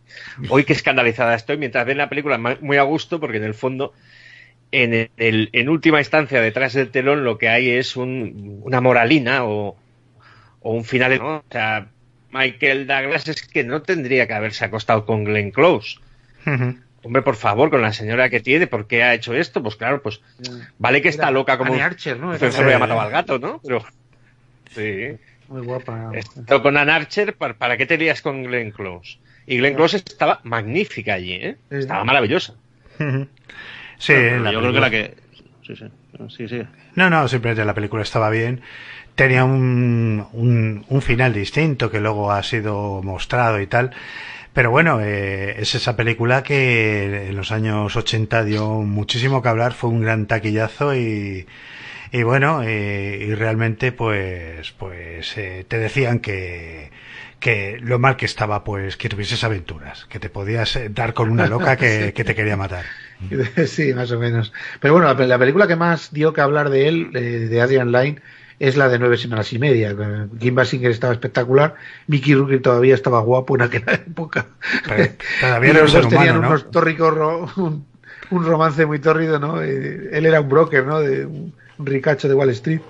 Y, bueno, pues se tiran ahí nueve semanas y media, pues dale que te pego, ¿no? Estaba muy bien, hizo una secuela luego bastante mala, ¿no? En la segunda parte o tercera, hubo, dos, creo que dos secuelas más. bastante flojas. Y tiene escenas míticas ¿Alguien? que han quedado para estrellar el cine, claro. O sea, la de las fresas y con la música de Joey Coque y la silla y todo eso, eso ya ha quedado. Y eso ya son escenas míticas que quedan ahí. Pero ¿alguien me puede explicar? exactamente de qué va nueve semanas y media, aparte de que son dos personas que fornicar. No va de mucho más. Yo hice hice un intento por decir, hostia, nueve semanas y media, como vale, Kim Basinger está muy bien, que está muy guapo y tal, eh, me voy a comer los videoclips, me voy a comer la nevera, me lo voy a comer todo, pero es que no tuve. Gracias para arrastrar la película hasta el final. O sea, es muy, muy de su época, muy de, de, haber sido nueve semanas y media un, obús, pero no creo que sea una buena. Se te corta. A ver, Albert. Ah, bueno. Albert se te corta. Que básicamente, básicamente el resumen es, nueve semanas y media para mí es una mala peli, ¿eh? sí, bueno, no es eh, como película no es que sea muy brillante, ¿no? Pero bueno. Bueno, a mí a mí me gustó, tenía sus cosas. era, te mostraba lo que era una de las primeras visiones que teníamos de en los años 80 de, de lo que era un yuppie, ¿no? Estos pijazos que tiene cochazo, que tiene pisazo, que va a su casa y tiene un equipo de música super guay y cosas de estas, pues era de las primeras que te lo mostraban, ¿no? Y además esa estética videoclipera que en la época pues funcionaba muy bien. Con ese título de cartel en rosa imitando neón y esas cosas que y esos, esa fotografía con colorines eh, y tal videoclipera mm. total sí y luego ahí descubrimos lo rápido que, que se descongela un cubito de hielo en ciertas situaciones Eh, yo, yo, recuerdo una escena de eso muy turbia eh, con Mickey Rourke, si recordáis el corazón del ángel, que tiene ah, además, sí, que tiene además con, con, era con Lisa Bonet, que luego sí, Que estaba haciendo, sí, que además era que había tenido problemas en los Cosby, fíjate ahora, ¿no? Sí, sí, que a raíz de eso tuvo... Y la habían echado porque andaba en drogas, no sé qué, y intentaba luego retomar su carrera y luego volvió y... Sí, sí, era justo ese momento, así más turbio que tenía ella, sí. Sí, sí ahí con ella en la cama, eh, chorreándole sangre y todo esto que era realmente turbio. Y hay, escenas en, en, el cine que, que son realmente eh, turbias, ¿no? En cuanto al sexo. Yo recuerdo cómo se llama la película esta que tiene Isabela Gianni, eh, Posesión, ¿no? Eh, eh, que Isabela Gianni, sí, Posesión, de Zulaski. De Zulaski. De Zulaski, sí. Madre mía. Sí, esa, esa... tenías... Con Sam Neill salía también. Sí, posesión que, que en un momento determinado vemos que que Isabel, el personaje Isabel Gianni pues se ha, se ha aliado con un demonio, ¿no? Con un monstruo, sí, con un monstruo que además estaba creado, que estaba creado por Carlos Rambaldi, ¿no? El de Alien. Y era un monstruo y sale una escena con teniendo relaciones con el monstruo ese que realmente desagradable de estas que no se te olvidarán en la vida. Dices gracias Zulaski por, por enseñármelo. la escena peor es la del metro que, que da luz, el monstruillo ese o lo que sea que pare allí en el metro. Es histérica esa película. Escenas turbias de sexo o la de jugar el pato. ¡Ay, Dios mío! ¡Ay, Dios de cosas turbias. bueno, oye, está bien. Hombre, jugar, jugar el pato, hay que decir que hay tetas de pata Howard el pato trabaja en un prostíbulo. Hay sexo casual cuando llega a la Tierra, atraviesa por encima de, un dormitorio donde están fornicando. O sea, es una película que es, es, la locura ochentera máxima. Es increíble. Y luego Leo Thompson que se lo quiere trajinar al pato, ¿no? el pato se le ponía. Además, menudo cabrón estaba hecho. Un pato que sabe más que el copón. No, no pero era el Pato el que, el que se resistía. Dices, Dios mío, ¿qué es esto? Pato era un follarín, el tío. Hoy yo, yo creo que hoy día Marvel no hubiese hecho esa peli. ¿eh? Está dentro del universo actual de Marvel, porque el Howard ha aparecido en las películas de los Vengadores y tal, por ahí. Y en las películas. No, Howard sale por, los portales. ¿eh? Sale por todos los lados, sí, y lo tiene el coleccionista, aparece por ahí también. Se aparece varias veces en, las películas. Está dentro de, dentro de la saga. ¿eh? yo, yo, no me fijé, ¿sale, ¿salen por los portales? Sí, sí, sí. A menos que me hubieran engañado, pero el pato Howard, yo he visto alguna captura de que está en un rinconcito, pero es el pato Howard. Sí, sí. Bueno, bueno. En fin. Una película que ganó la Palma de Oro en, en Cannes es La vida de Adele, últimamente, que es, me, esa película me impresionó un montón. Yo luego las dos actrices que tienen una relación, una chica tiene 15 años y se enamora de otra de otra chica, ¿no? El director este, el del actriz este que teach o no sé qué, este lleva al límite a las dos actrices. Sí, he, leído por ahí, he, leído por ahí declaraciones que por lo visto las chicas salieron bastante mal de la película, bastante traumatizadas. Sí, y eso que, bueno, las dos son muy buenas, ¿eh? hacen unos papelones, la Lea Sideus está cojonuda y, y la de él, esta, la Chelopoulos, es, eh, las dos están impresionantes. A mí la película me gustó mucho. Eh, sé que es un poco pesada, son tres horitas y hay muchas escenas muy torridas, pero la película eh, sí da que hablar, así que da para, para hablar mucho de ella. Está muy bien. Mm. Y Secretary, ¿la visteis? Sí. ¿Conocéis esa peli? Sí, sí. La película dio también, ya solo por la frase. es, de esas películas que te hace gracia la premisa, ¿no? Que es, es una secretaria que eh, que se encuentra con un jefe, eh, se pone a trabajar con un jefe y resulta que el tío es un sádico, pero es que a ella le, le gusta el rollo. Le mola. Es que había salido de una institución mental o algo así. Entonces, el otro la maltrata, pero como la otra la gusta, pues eh, los dos se le llevan de puta madre. La, pareja perfecta. recuerdo que la película cuando salió en vídeo, que la mandaron las copias manga, era la casa manga que todavía existía en aquella época, distribuía también películas normales y, tenía la frase publicitaria de arriba que mm, salía eh, una chica agachada, con el culo con una minifalda, se veía casi todo, y ponía asume tu posición. Secretary. Entonces, joder, eso molestó mogollón. Pues políticamente correcto. Esto es muy machista, esto es muy tal. Sí, además, que era esta, la bruja escarlata, la, la Olsen, ¿no? Eh... Sí, sí. La, no, no, la, la, Gyllenhaal. Gyllenhaal. Gyllenhaal. Gyllenhaal, que las confundo, sí. Sí, que es una chica también muy sexy. Eh, y James Spader, James Spader, con 25 kilos menos que ahora. Hay que decirlo. Bueno, pues la película nos mandaron, recuerdo que después del revuelo que se montó, porque en el cine no sé si es que esa película se estrenó o pasó desapercibida, no lo sé. Pero en el videoclub causó mucho esto. Y nos mandaron otra carátula para cambiar, ¿eh? O sea, que ya no venía la francesa y tuvimos que cambiarla. Asume, tu posición. Que a mí no me dio la gana y la, ya no te la alquilaba nadie, claro. yo la dejé la misma. Claro, si no, no te lo alquilan. sí, contra más escabrosa la cosa, es mejor. sí, hombre, sí, la película estuvo, estuvo bien. Luego una película muy tórrida también, eh, que del año 80 o así sería, es El Amante ¿La veis película? La de Jean Jacques sí, Sí, sí. Ah, sí, está basada en la novela de Marguerite Duras y, sí, sí, es una, una película que luego hizo la chica esta, la de El color de la noche, que era un zurullo. Sí, la Jane March, que luego se hizo con, con Bruce Willis, la del color de la noche. Sí, que esa, el, esa... el, color de la noche. Sí, Madre se le veía el cimbrelillo a Bruce Willis. Sí, se le veía el cimbrel a Bruce Willis. Que hablando de cimbreles, eh, siempre se, se ha dicho, ¿en qué película decían? Decía, es que si hay, si ves al cimbrele de Harvey Keitel en el piano, sales acomplejado, no hay, ese no tiene rival. o cuando en una película de Mel Gibson decís, es una película de culos, siempre se llama el culo. sí, sí, sí, sí. Eh, Mel Gibson es, es, el culo más fotografiado de una gran estrella, sin duda alguna. y, y, Mel Gibson se aguantó muy bien y, y se lo permitió, pero ahora ya eh, con, en el nuevo cine, a lo máximo que se llega en un tío normal son los ubicuos, menos el magneto este, el Fassbender, que se ve que es una cosa exagerada, lo suyo. Que no, eh, la, la, película en cuestión no lo he visto, o sea, pero hay la leyenda de que Fassbender, eh, le te, para dejarlo cojo, hay que darle dos patadas. Sí, sí.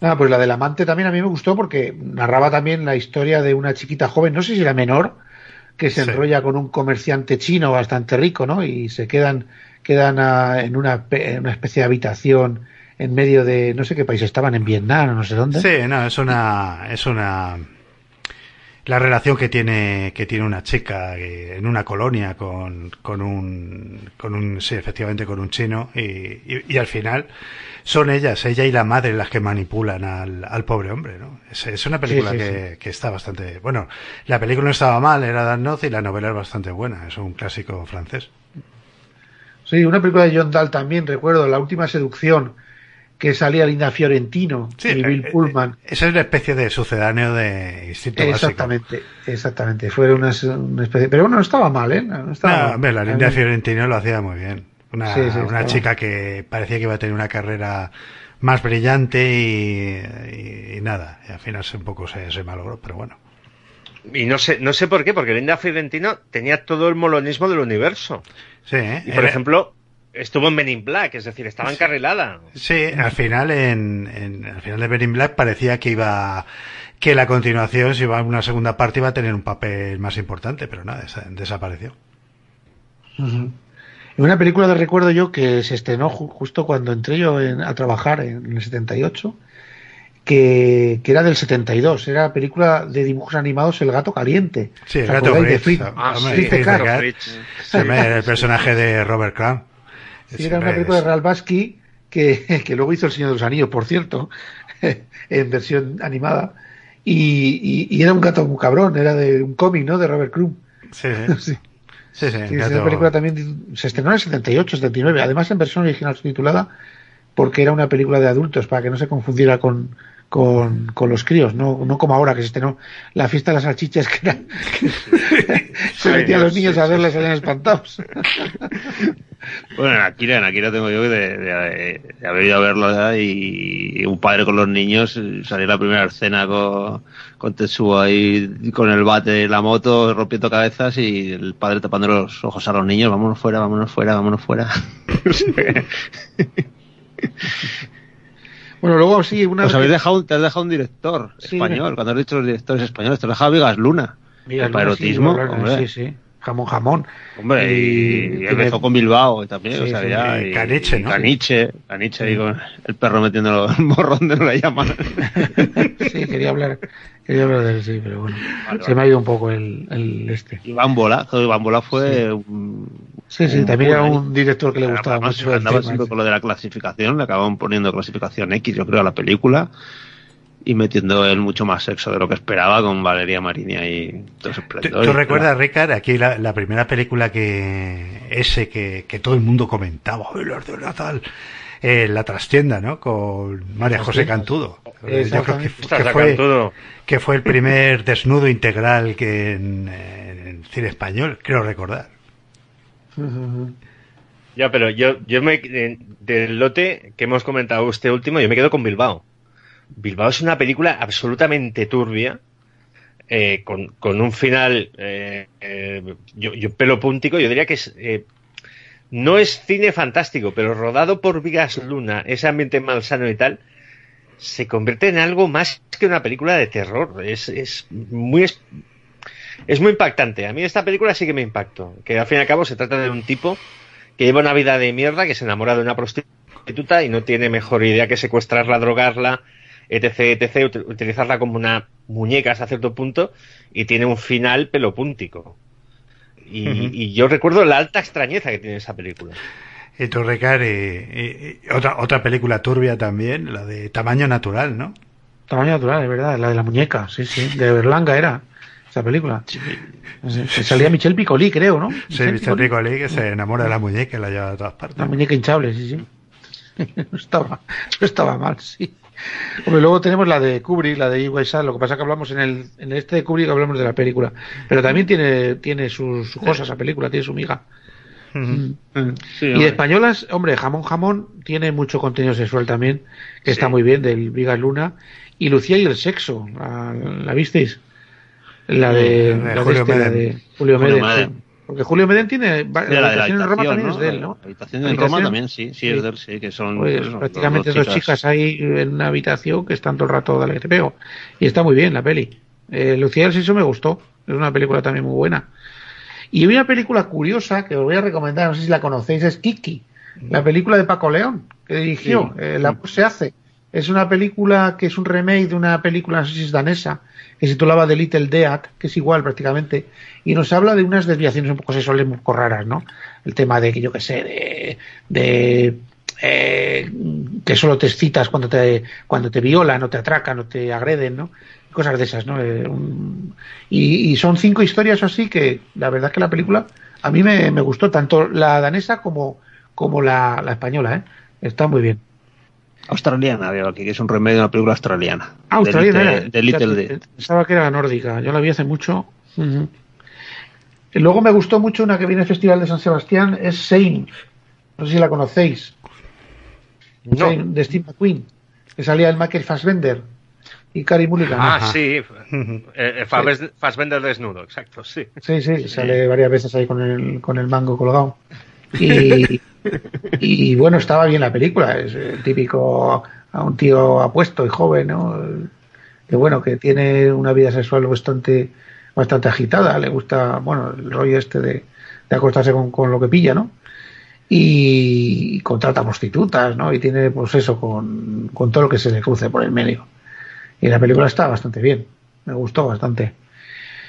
Y luego, hombre, de las últimas 50 sombras de Grey, que, que la verdad es que prometía, pero no. Yo prometía, no, porque... Mierda, pinchan un palo. Pero bueno, las tres partes. Joder. Qué buena Es- siesta me eché. Es, eh, tú, tú piensas una cosa, yo por 50 sombras de Grey, aquí en casa hubo, hubo un notable éxito en cuanto a leer los libros y me acuerdo que eh, hubo caravana de amigas, vecinas y tal para irse a cenar, tomarse la copa, verse la película y al día siguiente le digo a mi mujer, y, pero la peli qué? Y se queda así, puso una cara como, qué bajona. Menos mal que cenamos y nos tomamos la copa primero. Yo no, No, la he visto, ¿eh? No tengo ni, ni puñetera idea de si la película es buena o es mala, pero eh, es una de, de aquellas cosas que es un evento para un público muy Sí, marcado. es que es eso, eso. Es que creo que eso es lo que fue. No Fue un, fue eso, fue era el, el ambiente y el rollo de las señoras estas que se iban todas en grupo allí y montaban la juerga padre viendo la peli porque fue un éxito arrollador la película cuando es ho- horrenda, pero horrenda es la película. Mala a, a más no poder. Hombre, hay, Y, hay, vamos, hay- y lo hay- que se encontraban los acomodadores en el cine, eh, o sea, Bueno, yo creo que era, estaba más destinada al público adolescente, porque era una película que prometía mucho, pero luego no enseñaba nada. el libro yo creo Yo he visto que las tres. eh, y a mí, a mí lo único que destaco de la película es Dakota Johnson, que me parece que es una chica que es eh, sexy hasta más no poder. A rabiar, y me parece guapísima esa chica. Pero lo demás, eh, es que la primera aún aún se puede ver. Dices, bueno, es, es fallida, pero bueno, se deja ver. Pero la segunda y la tercera es que son un bodrio, pero invisible, ¿eh? Yo recuerdo hablar con un, con un cliente en el trabajo y tal, y este hombre tenía sus setenta y tantos, ¿eh? Y me comentaba, eh, sí, pues fui con la mujer a ver esa de La sombra de Grey. Yo creo que el hombre no iba al cine desde los años 70 o una cosa así. Pero esa fue, es, es de la, tiga- la Porque le llevó la mujer. Porque el, Eh, que el público de, de la novela y los que las que leyeron la novela eran todas señoras como mi suegra, que estaba flipando y se compró todas las novelas. Y, y, pues, gente de 60 años, de 50, 60, 70. Eso es, yo creo que era el público objetivo para esa película. ¿eh? No, no, no, no, no, No, porque, Era el porque público de las novelas. Eh, sí, pero eh, 50 sombras de Grey tiene una tiene una génesis que en, en realidad es un es un, un- subir un to de un fan mm, un fanpic o ¿cómo lo llaman? Fanfiction. Una novela fan, Fanfiction. fanfiction de Crepúsculo. Sí, sí, sí, sí. Y, y entonces el editor le dijo, quítame los hombres lobo, quítame los vampiros y quédate con la habitación roja o lo que sea. Y esto lo vendemos como churros. En realidad, eh, yo no he leído el libro, pero eh, yo lo que detecto aquí es que en el fondo era eh, un, un smash dirigido a, a público femenino de todas las edades. Me parece que Sí, sí, pero donde más triunfó fue, en, yo creo que en esas edades. Pero vamos. Claro, en- en- cuanto mayor es la edad es más normal que, que- que s- haya más gente lectora. O sea, no diré que era un, un pornete o una novela pornete para adolescentes, pero el, el editor fue muy listo cuando lo re- reorientó todo. Y, y- y sí que pegó, y además es, es un personaje, eh, ¿cómo te lo diría? Eh, el Grey este, hasta donde yo detecto, es una relación como más turbia todavía que la que tiene, si te lo paras a pensar, la protagonista de Crepúsculo con el vampiro. O sea, es un tío eh, misterioso y tal, y ella bebe los vientos por él. O sea, es una cosa muy rara, muy a contracorriente incluso. Hombre, eh, yo creo que a lo mejor es más interesante la, la película parodia esta que hicieron, que hicieron que se llamaba 50 sombras negras. Sí. Yo vi un trozo digo, joder, esto lo tengo que ver y al final no, no la vi. pero. Una película que me dijo Picueto a mí mucho es, fue la de Polanski, la de Lunas de Hiel. Recuerdo verla en un festival de San Sebastián también de clausura y me dejó, pero trastocado. Era una historia también muy turbia de un matrimonio que, que la, la Manuel y su marido que, que está en una silla de ruedas, que es Peter Coyote, que están en un crucero y se, y se, se bueno, empieza a tirarle los trastos la, la Emanuela al, al este, al, al Hugh Grant, y que está casado con otra mujer y tal, y bueno, tienen ahí su historia. Y luego es que ves que el marido, el Peter Coyote, que hacía que está inválido, de, de esta, era un cabrón antes de quedarse inválido, ¿no? Era un, un cabrón. Pero es que luego, después de quedarse inválido, claro, queda a merced de su, de su mujer. Y su mujer es una perra también de cojones. Entonces es como que se le vuelve todo encima, ¿no? A él. Y me, trastocó mucho esa película, ¿eh? Me pareció también unas, unas conductas sexuales muy, muy turbias y muy, y muy así. Tiene su contenido, sí, la peli. Sí, hombre, y en la época, bueno, lo que también fue un gran un gran impacto, la nombra de pasada era la de Historia de O, ¿no? Que era Sí, pues sí, una sí. historia. Yo recuerdo que una amiga la vio y, y salió toda indignada, ¿no? Es, qué película más vejatoria para las mujeres. Es que cómo puede ser una, una mujer ver algo así, ¿no? Pero era una mujer eso que se sometía ahí a varias prácticas masoquistas por voluntad propia, e incluso la marcaban con un hierro candente y todo esto, ¿no? Para mostrar que era propiedad de, de pues de, de, Sí, sí, bueno, en aquellos todo esto. años. Lo que pasa que, bueno, yo creo que también en aquellos años había igual, eh, se empezó a descubrir todo esto, ¿no? Y había una cierta libertad a mostrar sin tanto tapujo, ¿no? Las cosas, ¿no? Como ahora, Sí. ahora parece como que se mira mucho más, con lupa todo. Ya, ¿no? pero, No, pero. Historia de O tenía, tenía un, un cierto, ¿cómo te lo diría? Tenía un cierto plus, venía de una novela de cierto éxito y demás, era una adaptación y todo el rollo. Eh, Historia de O, al- yo creo que es mm, está más cuidada, es mejor película que, por ejemplo, Manuel. Y no vamos a comparar a Corinne Clery con, con Silvia Cristel, que Silvia Cristel te- era muy llamativa, pero no era muy buena actriz. No, Eh, o sea, no. historia de O, lo que pasa es que la historia es muy extrema. O sea, es una historia básicamente de sexo y de, de alguien que entra en, eh, a aceptar la sumisión y todo el rollo este. O sea, es como muy turbio todo, pero creo que es una película que está bastante bien. Sí, sí, sí, sí. Yo creo que igual no sé lo que decía antes, ¿no? No sé si ese tipo de películas hoy, hoy en día se podrían hacer con la libertad que se hicieron en los años eh, 70, Hombre, ¿no? Lo mismo, lo mismo en televisión. Lo mismo en televisión. Sí, ¿no? en una serie de televisión igual es más creíble, porque yo veo que hay una no más en el cine Sí. ahora mismo, ¿no? Y más, y más eso, efectivamente, ¿no? En las, eh, este tipo de escenas, tú ves las escenas de sexo que salen pues en Juego de Tronos o incluso en cualquier serie de, de este estilo y, en el cine no la ves. Claro, si es que además, yo sé, hay, hay, hay, hay que ver con naturalidad el tema. Eh, a ver, comer cuesta dinero, eh, pero follar no, o sea, es que es así. O sea, menos claro, lo que es de Hombre, pago. es de Tienes una pareja, te de de follar y es gratis. O sea, ¿qué, qué "Follar mejor de pobres, placer a ver que que me la chupe. Claro, ¿Qué mejor placer que ese? O sea, que, te- que sea gratis, algo que mola mogollón. Eh, eh. Es que es algo que dices, a ver, pero, pero ¿por qué no se folla más? Si es que todos iríamos con la sonrisa de oreja a oreja. Es que es así. Claro, eh, eh, Ken Follett, por ejemplo, en Los Pilares de la Tierra, que es el super libro, es el bestseller por antonomasia, Los Pilares de la Tierra vende, vende y vende. Le dijeron, oiga, señor Follett, que, que sus, sus personajes no paran de fornicar.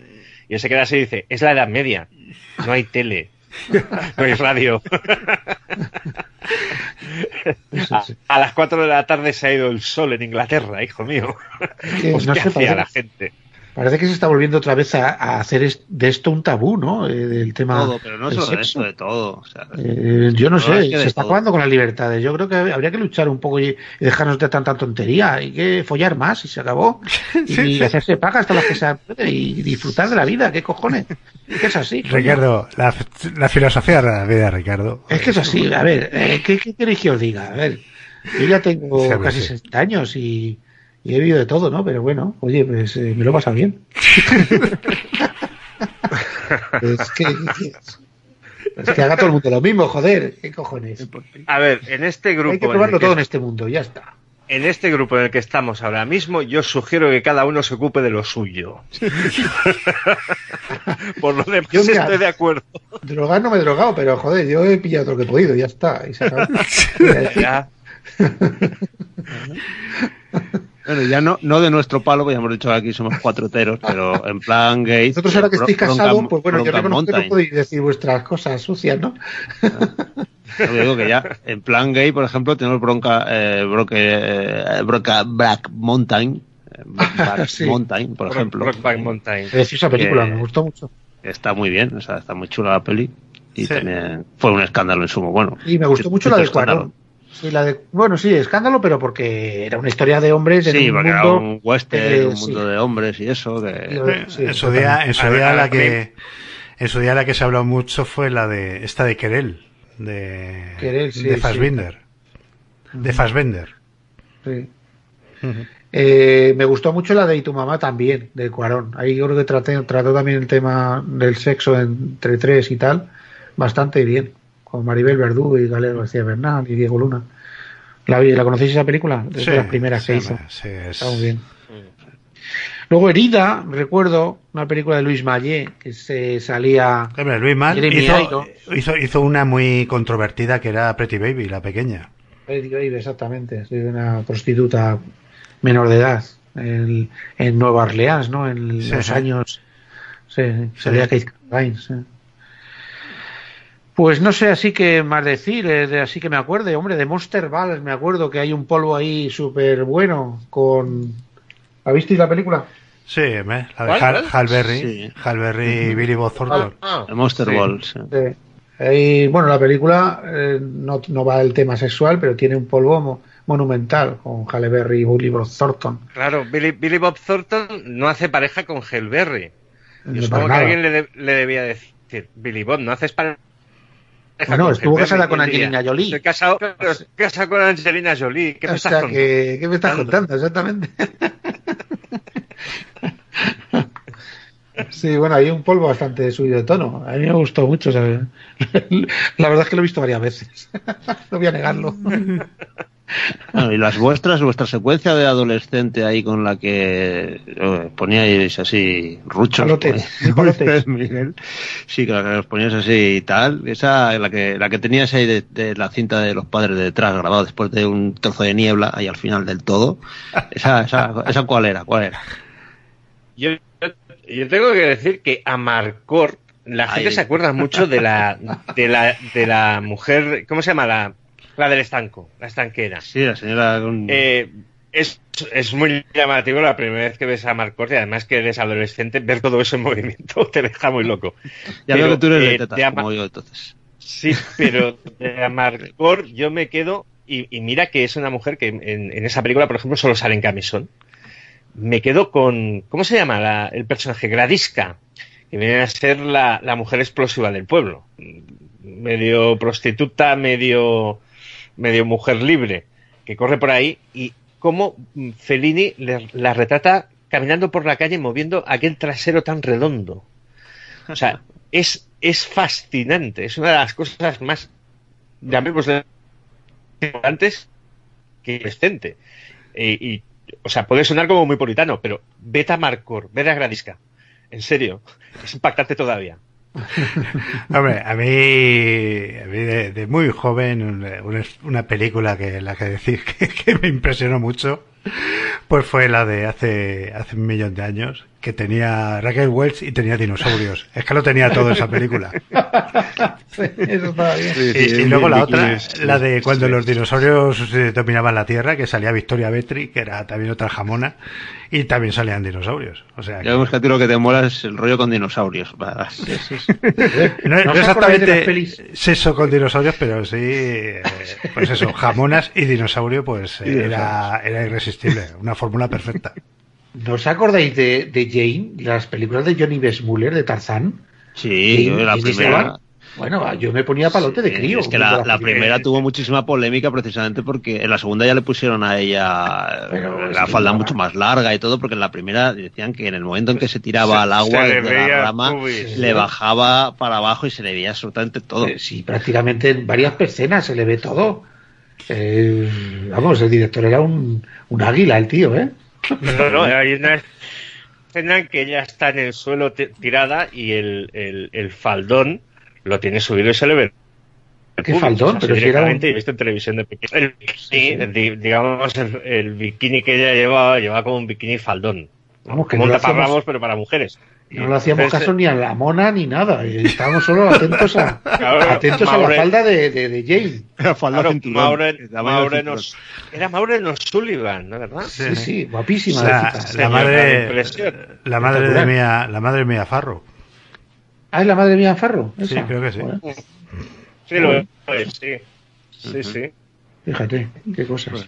Pues yo he dado- ¿Quién más? Eh, Yo- yo de Jill Clayburgh, que Diamantes para la, Eternidad, Jill Clayburgh, que por un, en el combate final, por alguna misteriosa razón, esta mujer va en micro bikini, que no deja nada a la, a la imaginación. Y Clayburgh Entonces, no, no, Jack Jack era era Jill no, Jill St. John. Jill St. John, exacto. Jill St. John. Eh, el nombre no me acuerdo, pero de, de ese micro bikini, me acuerdo de toda la vida. Todo el mundo pegándose Hombre. tiros y ella con un bikini color carne. Es que las chicas. Bond son tela marinera también, ¿eh? El. Sí, sí. Ahí. Y bueno, y una, una mm, eh, no lo hemos tocado, pero también hay una, una parte del cine que trata del propio porno en el mundo del cine. O sea, eh, Sí, eh, Boogie Nights. películas que como Boogie Nights, ¿no? De Paul Michael Anderson, que está, Paul Thomas Anderson, perdón, que está, está fenomenal esa película. Sí, es cojonudo. Cómo retrata de bien ¿eh? el, el, el- el origen del cine porno en los años aquellos en Estados años Unidos. 70, eh, con Dick Digger, ¿no? Que tenía, Sí, sí. pues, problema como el famoso EMP español, pero en versión americana. Sí, sí, sí. Sí, pero eh, era LP. como una especie de biografía. Era como una especie de biografía de John Holmes, tengo Sí, entendido, ¿no? sí, sí, Sí. Una biografía ficticia de John Holmes. Sí, sí. Una película que también causó mucha polémica, recuerdo en el videoclub la tuve yo, Ken Park, una película de Larry Clark, el otro día hablábamos de él, de Kids, de la película esta tan polémica también. Ah, sí. Pues eh, Sí, esta de Ken Park hablaba también de, de chavales adolescentes, ¿no? Que se liaban unos con otros ahí en Los Ángeles y tal. Era bastante... porque tenías eso muy explícito. Entonces dio mucho que hablar.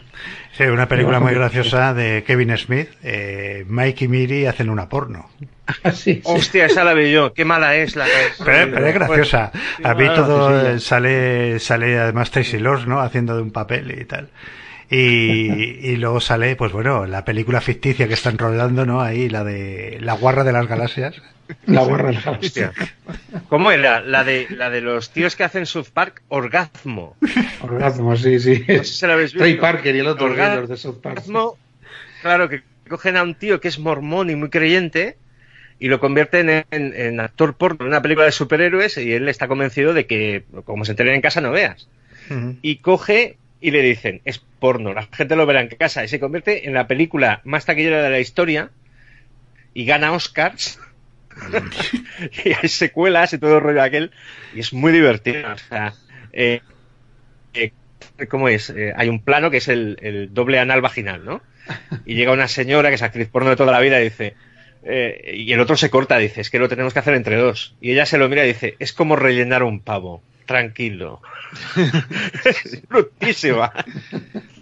Pues yo recuerdo un diálogo que me partía de risa yo cada vez que lo oigo, en, en- hablando de Kevin Smith, que habéis hablado antes. Sí, Esa es la de Claire 2. Sí. En Claire 2 hay una... Con el- eh, con el eh, burro. Los dos, Ah, no, los dos están hablando de, de- de si se puede follar de culo a boca. Ah, sí, sí. sí. Y, y no, no, no, siempre sí tiene que ser de, de boca a culo. Porque de culo a boca al revés es, eh, te puedes llevar algún, algún churrasco, ¿no?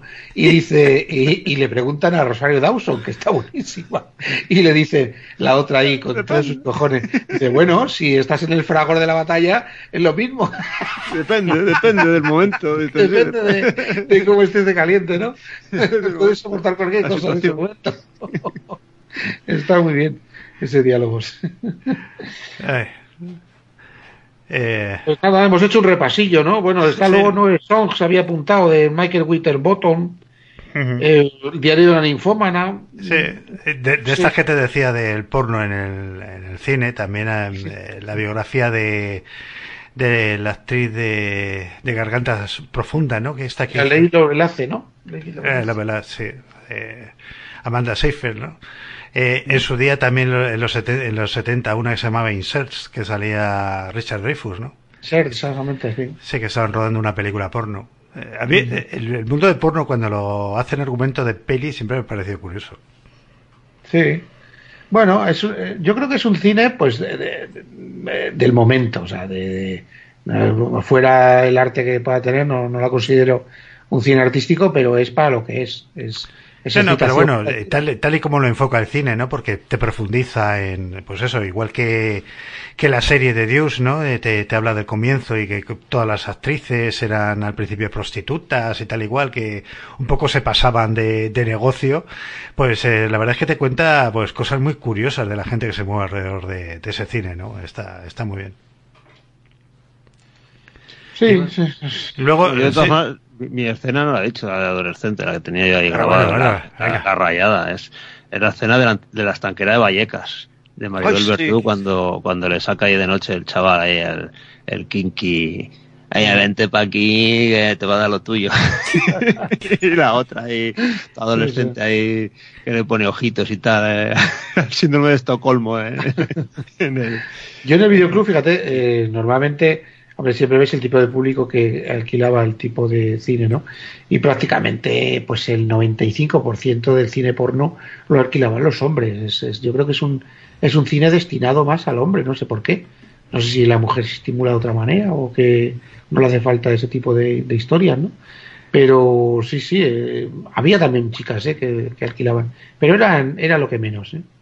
Pero sí, sí, cine porno, sí, la verdad es que movió muchísimo dinero en aquellos años. ¿eh? Hoy no sé si, si hoy en día sea rentable hacer porno, porque está tan, tan a la mano en internet y es gratis.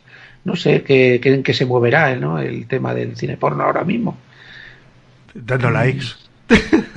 Sí, dando likes o no sé, o monetizando de alguna manera, o viendo igual, no sé, estas páginas de YouTube que hay gratis, ¿no?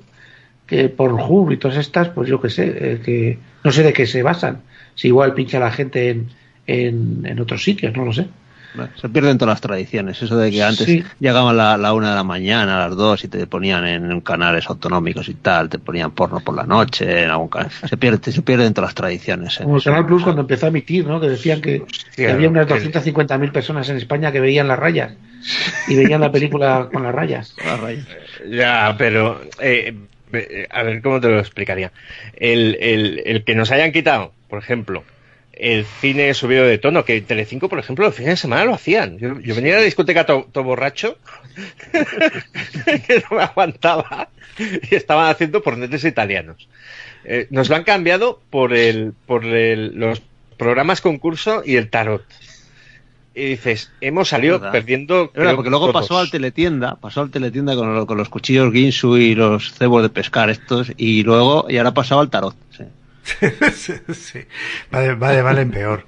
Yo recuerdo que pillar un canal de estos en, en un canal, cuando al principio pues pillabas cosas por satélite y tal, ¿no?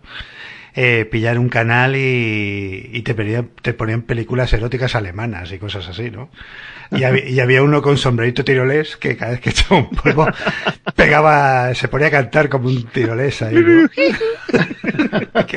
Era- ridículo porque ves estas, lo que son la- las películas estas eh, un poco eh, igual que las italianas de Jaimito y cosas de este, este erotismo tonto la verdad es que eh, si te- lo pillas el momento puede tener gracia Pero- vestidas- pero los- los italianos- taza de, de- de mantequilleras holandesas. la cantidad de películas de, de Witch Fenech y todas estas de Jaimito y todas estas que se echaron en los años 80, ¿verdad? Había, yo creo que recuerdo que había cines solo específicos que echaban una y otra vez películas de ese tipo, o bien españolas de en plan erótico que eran clasificadas ese, o bien de Jaimito y estas que venían de Italia, que también había mogollón, que eran Era- malísimas todas, pero que era bueno. Álvaro pero- Vitali ¿no?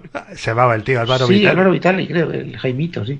Pero los, los italianos y incluso aquí, yo qué sé, el, el cine de destape con comedia, en el fondo era un cine muy consumible y prácticamente ahora, yo, yo qué sé, tengo por repasar los vingueros a ver si un día la grabo en mi podcast y tal, pero yo tengo que la impresión de que cuando vea los vingueros y me ponga en serio será un cine con mucho código de su momento. Eh, pero eh, entra dentro de lo que puedes entender que pueden hacer españoles, italianos y tal, pero eh, alemanes haciendo mm, com- comedias eróticas, Sí, sí. con, Sí, lo- sí, con sí. los germánicos que son. Eh, o sea, para un alemán invadir Polonia es un chiste Pues- tradicional, ¿no? Hacía mucho pajar y mucho rollo de eso, de Natasha de tipa holandesa, vestida de, de holandesa y tal, y mucho de, de ese, de ese tipo de cosas en pajares. Eran, eran su, su rollo, el rollo rural, era el porno rural, tenían muchos los alemanes. No, oye, algunas películas traspasaban fronteras, ¿eh? Yo tengo fotocromos, ya sabéis que colecciono fotocromos y afiches de cine. Tengo fotocromos alemanes de polvos mágicos, aquella película de Alfredo Landa. Era el tío un follarín, que una película como de terror muy mala. Pues tengo los fotocromos, se estrenó en Alemania con todos sus cojones. O sea que hay muchas películas que han estrenado fuera de este tipo de eróticas. Lo mismo que venían algunas alemanas o francesas o italianas, ¿no? Aquí fueron aquellos años locos, ¿no? De esas películas. De todas maneras hay que reconocer que luego hay un submundo en eso, ¿eh? Porque hay mucho fan de ese tipo de cine, del cine cutre y del cine casposo y todo esto. eh, yo lo veo en festivales y tal que se venden mucho tipo de ese tipo de cine, ¿no? Incluso en VHS hay películas que no, es- no los puedes encontrar en ningún lado y que solo en ciertas tiendas especializadas o así encuentras ese tipo de, de cine, ¿no? Sí, las Pero películas a ver, estas de... un respeto, un de respeto quién- por el cine malo, ¿eh? Que soy, que soy defensor yo. Las películas estas de Kino, ¿no? Esa del fontanero, su mujer y otras cosas de meter y cosas de estas. sí, sí. Hostia, pero sí. Iquino, Iquino había hecho cine serio, ¿no? Sí, sí, sí. Había hecho incluso cine religioso Iquino podría haber hecho, ¿no? ¿Alguna? Y le dio por hacer eso que, que además estaba a caballo entre el S y el X, si no recuerdo mal, ¿no? Sí, sí, una cosa parecida. Sí, sí, eh, muy casposo, eso sí.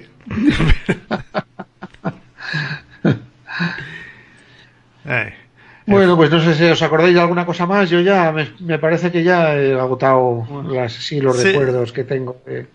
Sí, hoy, hoy día esas cosas ya se llevan menos. Y vamos a. Este programa en principio estaba planteado como eh, un sexo en Star Wars, pero hubiese durado el programa como un minuto y medio. ¡Hombre! El primer beso que hay de Star Wars es incestuoso, no te cuento más. Bueno, también habéis, también habéis hablado de Hulk, el romance de Hulk con la Natasha, ¿no? Romanov, con la vida negra. Eso, eso no sé yo cómo. Bueno, cómo si no está verde-. Si no está verde igual puede meter, pero como está verde... Bueno, eso, el, el sexo de los superhéroes, por ejemplo, yo escuchaba el otro día Sala de Peligro, que es un podcast que está muy bien, y, y hubo una época en que a Superman le quitaron los poderes en una historia y se corrió la voz de que iba a aprovechar para tener un hijo con Lois Lane. Bueno, es lo que dice que- lo de Kevin Smith en, en Malras, ¿no? Eh, Ahí lo explica claramente. No, hay, hay- hay un cómic que es eh, de Pro, que es muy bestia. Dibujado, creo que es por Amanda Conner y guionizado por Garcenis, donde hay un, una especie de Superman, que es un tío que es muy bonifacio, ¿no? Entonces, de Pro lo ve muy guapo y, y lo masturba. Entonces, él al eyacu- al eyacular atraviesa una pared y derriba un avión. Eso es potencia sexual y no otra cosa. Pues un poco todo eso se ha, se ha perdido, eh, desgraciadamente. Yo recuerdo, pues, eh, hombre, pues eh, películas como las Los Señores del Acero de Verhoeven, que por un lado tenían, pues, un componente, pues, épico y de batallas y ambientación muy fuerte, y luego tenía, pues, escenas muy subidas de tono, ¿no? Con Jennifer Jason Leigh y Roger Howard Sí. en la época y tal. Pero eso se ha perdido totalmente. Hoy día, Se rodó en pues, España, ¿no? La rodó aquí en España. Sí, sí, sí, sí, pero, pero esas escenas, si las veis, de joder, eh, eh, escenas como muy tórridas, ¿no? Sí, Hoy sí. día, pues, es que no lo ves, no existe, ni se lo plantea. Pero, pero en televisión sí, es que es lo que me, a mí me preocupa. Dices, a ver, pero es luego una serie de televisión y joder, ves pollas empalmadas y ves cosas ahí, superpolvos y tal, pero, pero en, en el cine ya no ves esas cosas, ¿no? Eh, se ha relegado a televisión y dices, joder, que en televisión, coño, que lo pueden ver los enanos. Si es HBO, tiene que llevar tetas, tetas y culos y pollas por contrato. Sí, sí, es- es- no sé, no sé, pero la- creo que ahora tienen más libertad la serie de televisión que lo que es una propia película, ¿no? O no sé, calificación o mojigatería hay en Estados Unidos ahora mismo que, que No, no, es- una, es una cuestión de hacer películas para todo el mundo y que, no, y que moleste lo menos, y que moleste lo menos posible. La, la televisión por cable, al fin y al cabo, es un, eh, tienes el mercado ya hecho y los que pagan, pues, eh, el cable, pues, lo van a seguir pagando. Entonces, y el eh, cine que es, es diferente distinto. público. Sí, Sí, muchas veces más, yo es que- más generalista, sí, más sí, con todo. Más cuanto, más, cuanto más llegues a más público, más pasta vas a su- suponen ellos que van a sacar, claro. Si, men- si restringen menos. También pasa una cosa, el, el sexo visto en pantalla, eh, eso lo dijo Adrian Lyne. Dice, yo en determinadas escenas de sexo que en nueve semanas y media intentaba poner un gag, ¿no? Hay un momento en que creo que es Kim Basinger que masturba al, a Mike Rourke en un local, en un bar, y hay alguien mirando y el chiste está ahí, ¿no? Eh, eh, porque lo decía Adrian Lyne, dice, el- en el cine las, la gente cuando ve sexo se siente particularmente incómoda. No hay la misma comunión cuando estás viendo una comedia y todo el mundo se ríe y, aunque no te haya hecho mucha gracia, eh, quieres entrar en el rollo. Entonces, yo creo que hay menos sexo en el cine. En parte por eso, en parte porque han cambiado los tiempos, en parte porque, por lo que he dicho yo, creo tener un poco de razón, de no caer en los tópicos de toda la vida, que ya están muy manidos. Eh, pero efectivamente, sexo en pantalla hay menos. E historias donde el sexo sea el motor, eh, desde luego grandes producciones no se van a meter. O sea, tú no te vas a encontrar a un director de primera línea pidiendo un montón de dinero para rodarte, como te lo diría, Eh, una proposición indecente. Te, te la podrán hacer, pero será una cosa más independiente, supongo. Mm. Muy bien, chicos, pues no sé, hemos llegado un poco al final, es un tema que daría para mucho que hablar, hemos hablado pues, pues un poco bastante, Eh, os hemos eh, regalado incluso una filosofía de vida, la filosofía de Ricard. A follar que el mundo se va a acabar. Eh, sí, estamos en 2020, ¿eh? está el año para eso. Sí, además, bueno, ahora que visto lo visto, con las epidemias estas de los cojones, quieren acabar con todo, por favor. En fin. Y, y bueno, eh, para, para terminar el programa buscaré una música apropiada, ahora, ahora miraré por ahí. Pon Bilitis de Francis Lai, que está muy bien. Ah, es un poco peñazo. eh. Esa Yo el música... cocker- ya, yo el cocker de Eh, las semanas y la media. música me la he puesto yo para, para hacer cosas, macho, pero... Casi, que mira, casi la de la de Joe Cocker, la de nueve semanas y media. Que es que la exactamente. la Barry, es- Barry White, Barry Historia White. de, siempre viene historia de O, también tiene una banda sonora Barry White siempre funciona. Tú pon Barry White que siempre funciona. Barry White. Sí, vale, Mira. está bien. Oye, Barry White no ha, no ha pasado por el programa, estaría bien. En fin, ahora, ahora lo decido, vosotros eh, a ver si lo identificáis. Pues chicos, ha sido un placer y, y bueno, que sigáis bien y que hagáis caso a los consejos, sabios consejos de Ricard. bueno, ¿Sabes Igual el método, otro- el método tenemos- romano contra el insomnio, ya que tenemos en dormir- mente otro programa, ¿no? De Manolo que habla- hablamos hoy de, de Clint Eastwood, que va a cumplir, que, bueno, que ha cumplido 90 años el tío. Y queremos Sí. desglosarlo un poco, a ver si hacemos un programa majo, hablando de sus películas. Y otro sobre el racismo, que ahora está de moda con el tema este del asesinato de, de este hombre, ¿no? A favor o en Sí. contra, como Eh, Sí. Bueno, eh, no, las películas que han hablado de racismo, que hay muy buenas. ¿no? censurables sí. o no censurables. Como Eh, bueno, pues. eh, Hay que, hay que alejarse de los extremos. Ni eh, racistas ni antirracistas. Mientras todos sean blancos, da igual. blancos con cara pintada de negro. eh, Eso, fuerte de salud. Lo sabía Griffith. Muy bien chicos, pues lo dicho, Bueno, amigos, nos seguimos oyendo. Hasta la próxima. venga, hasta luego. Chao. Chao, chao, guarros, que sois unos guarros. Barretes. ah,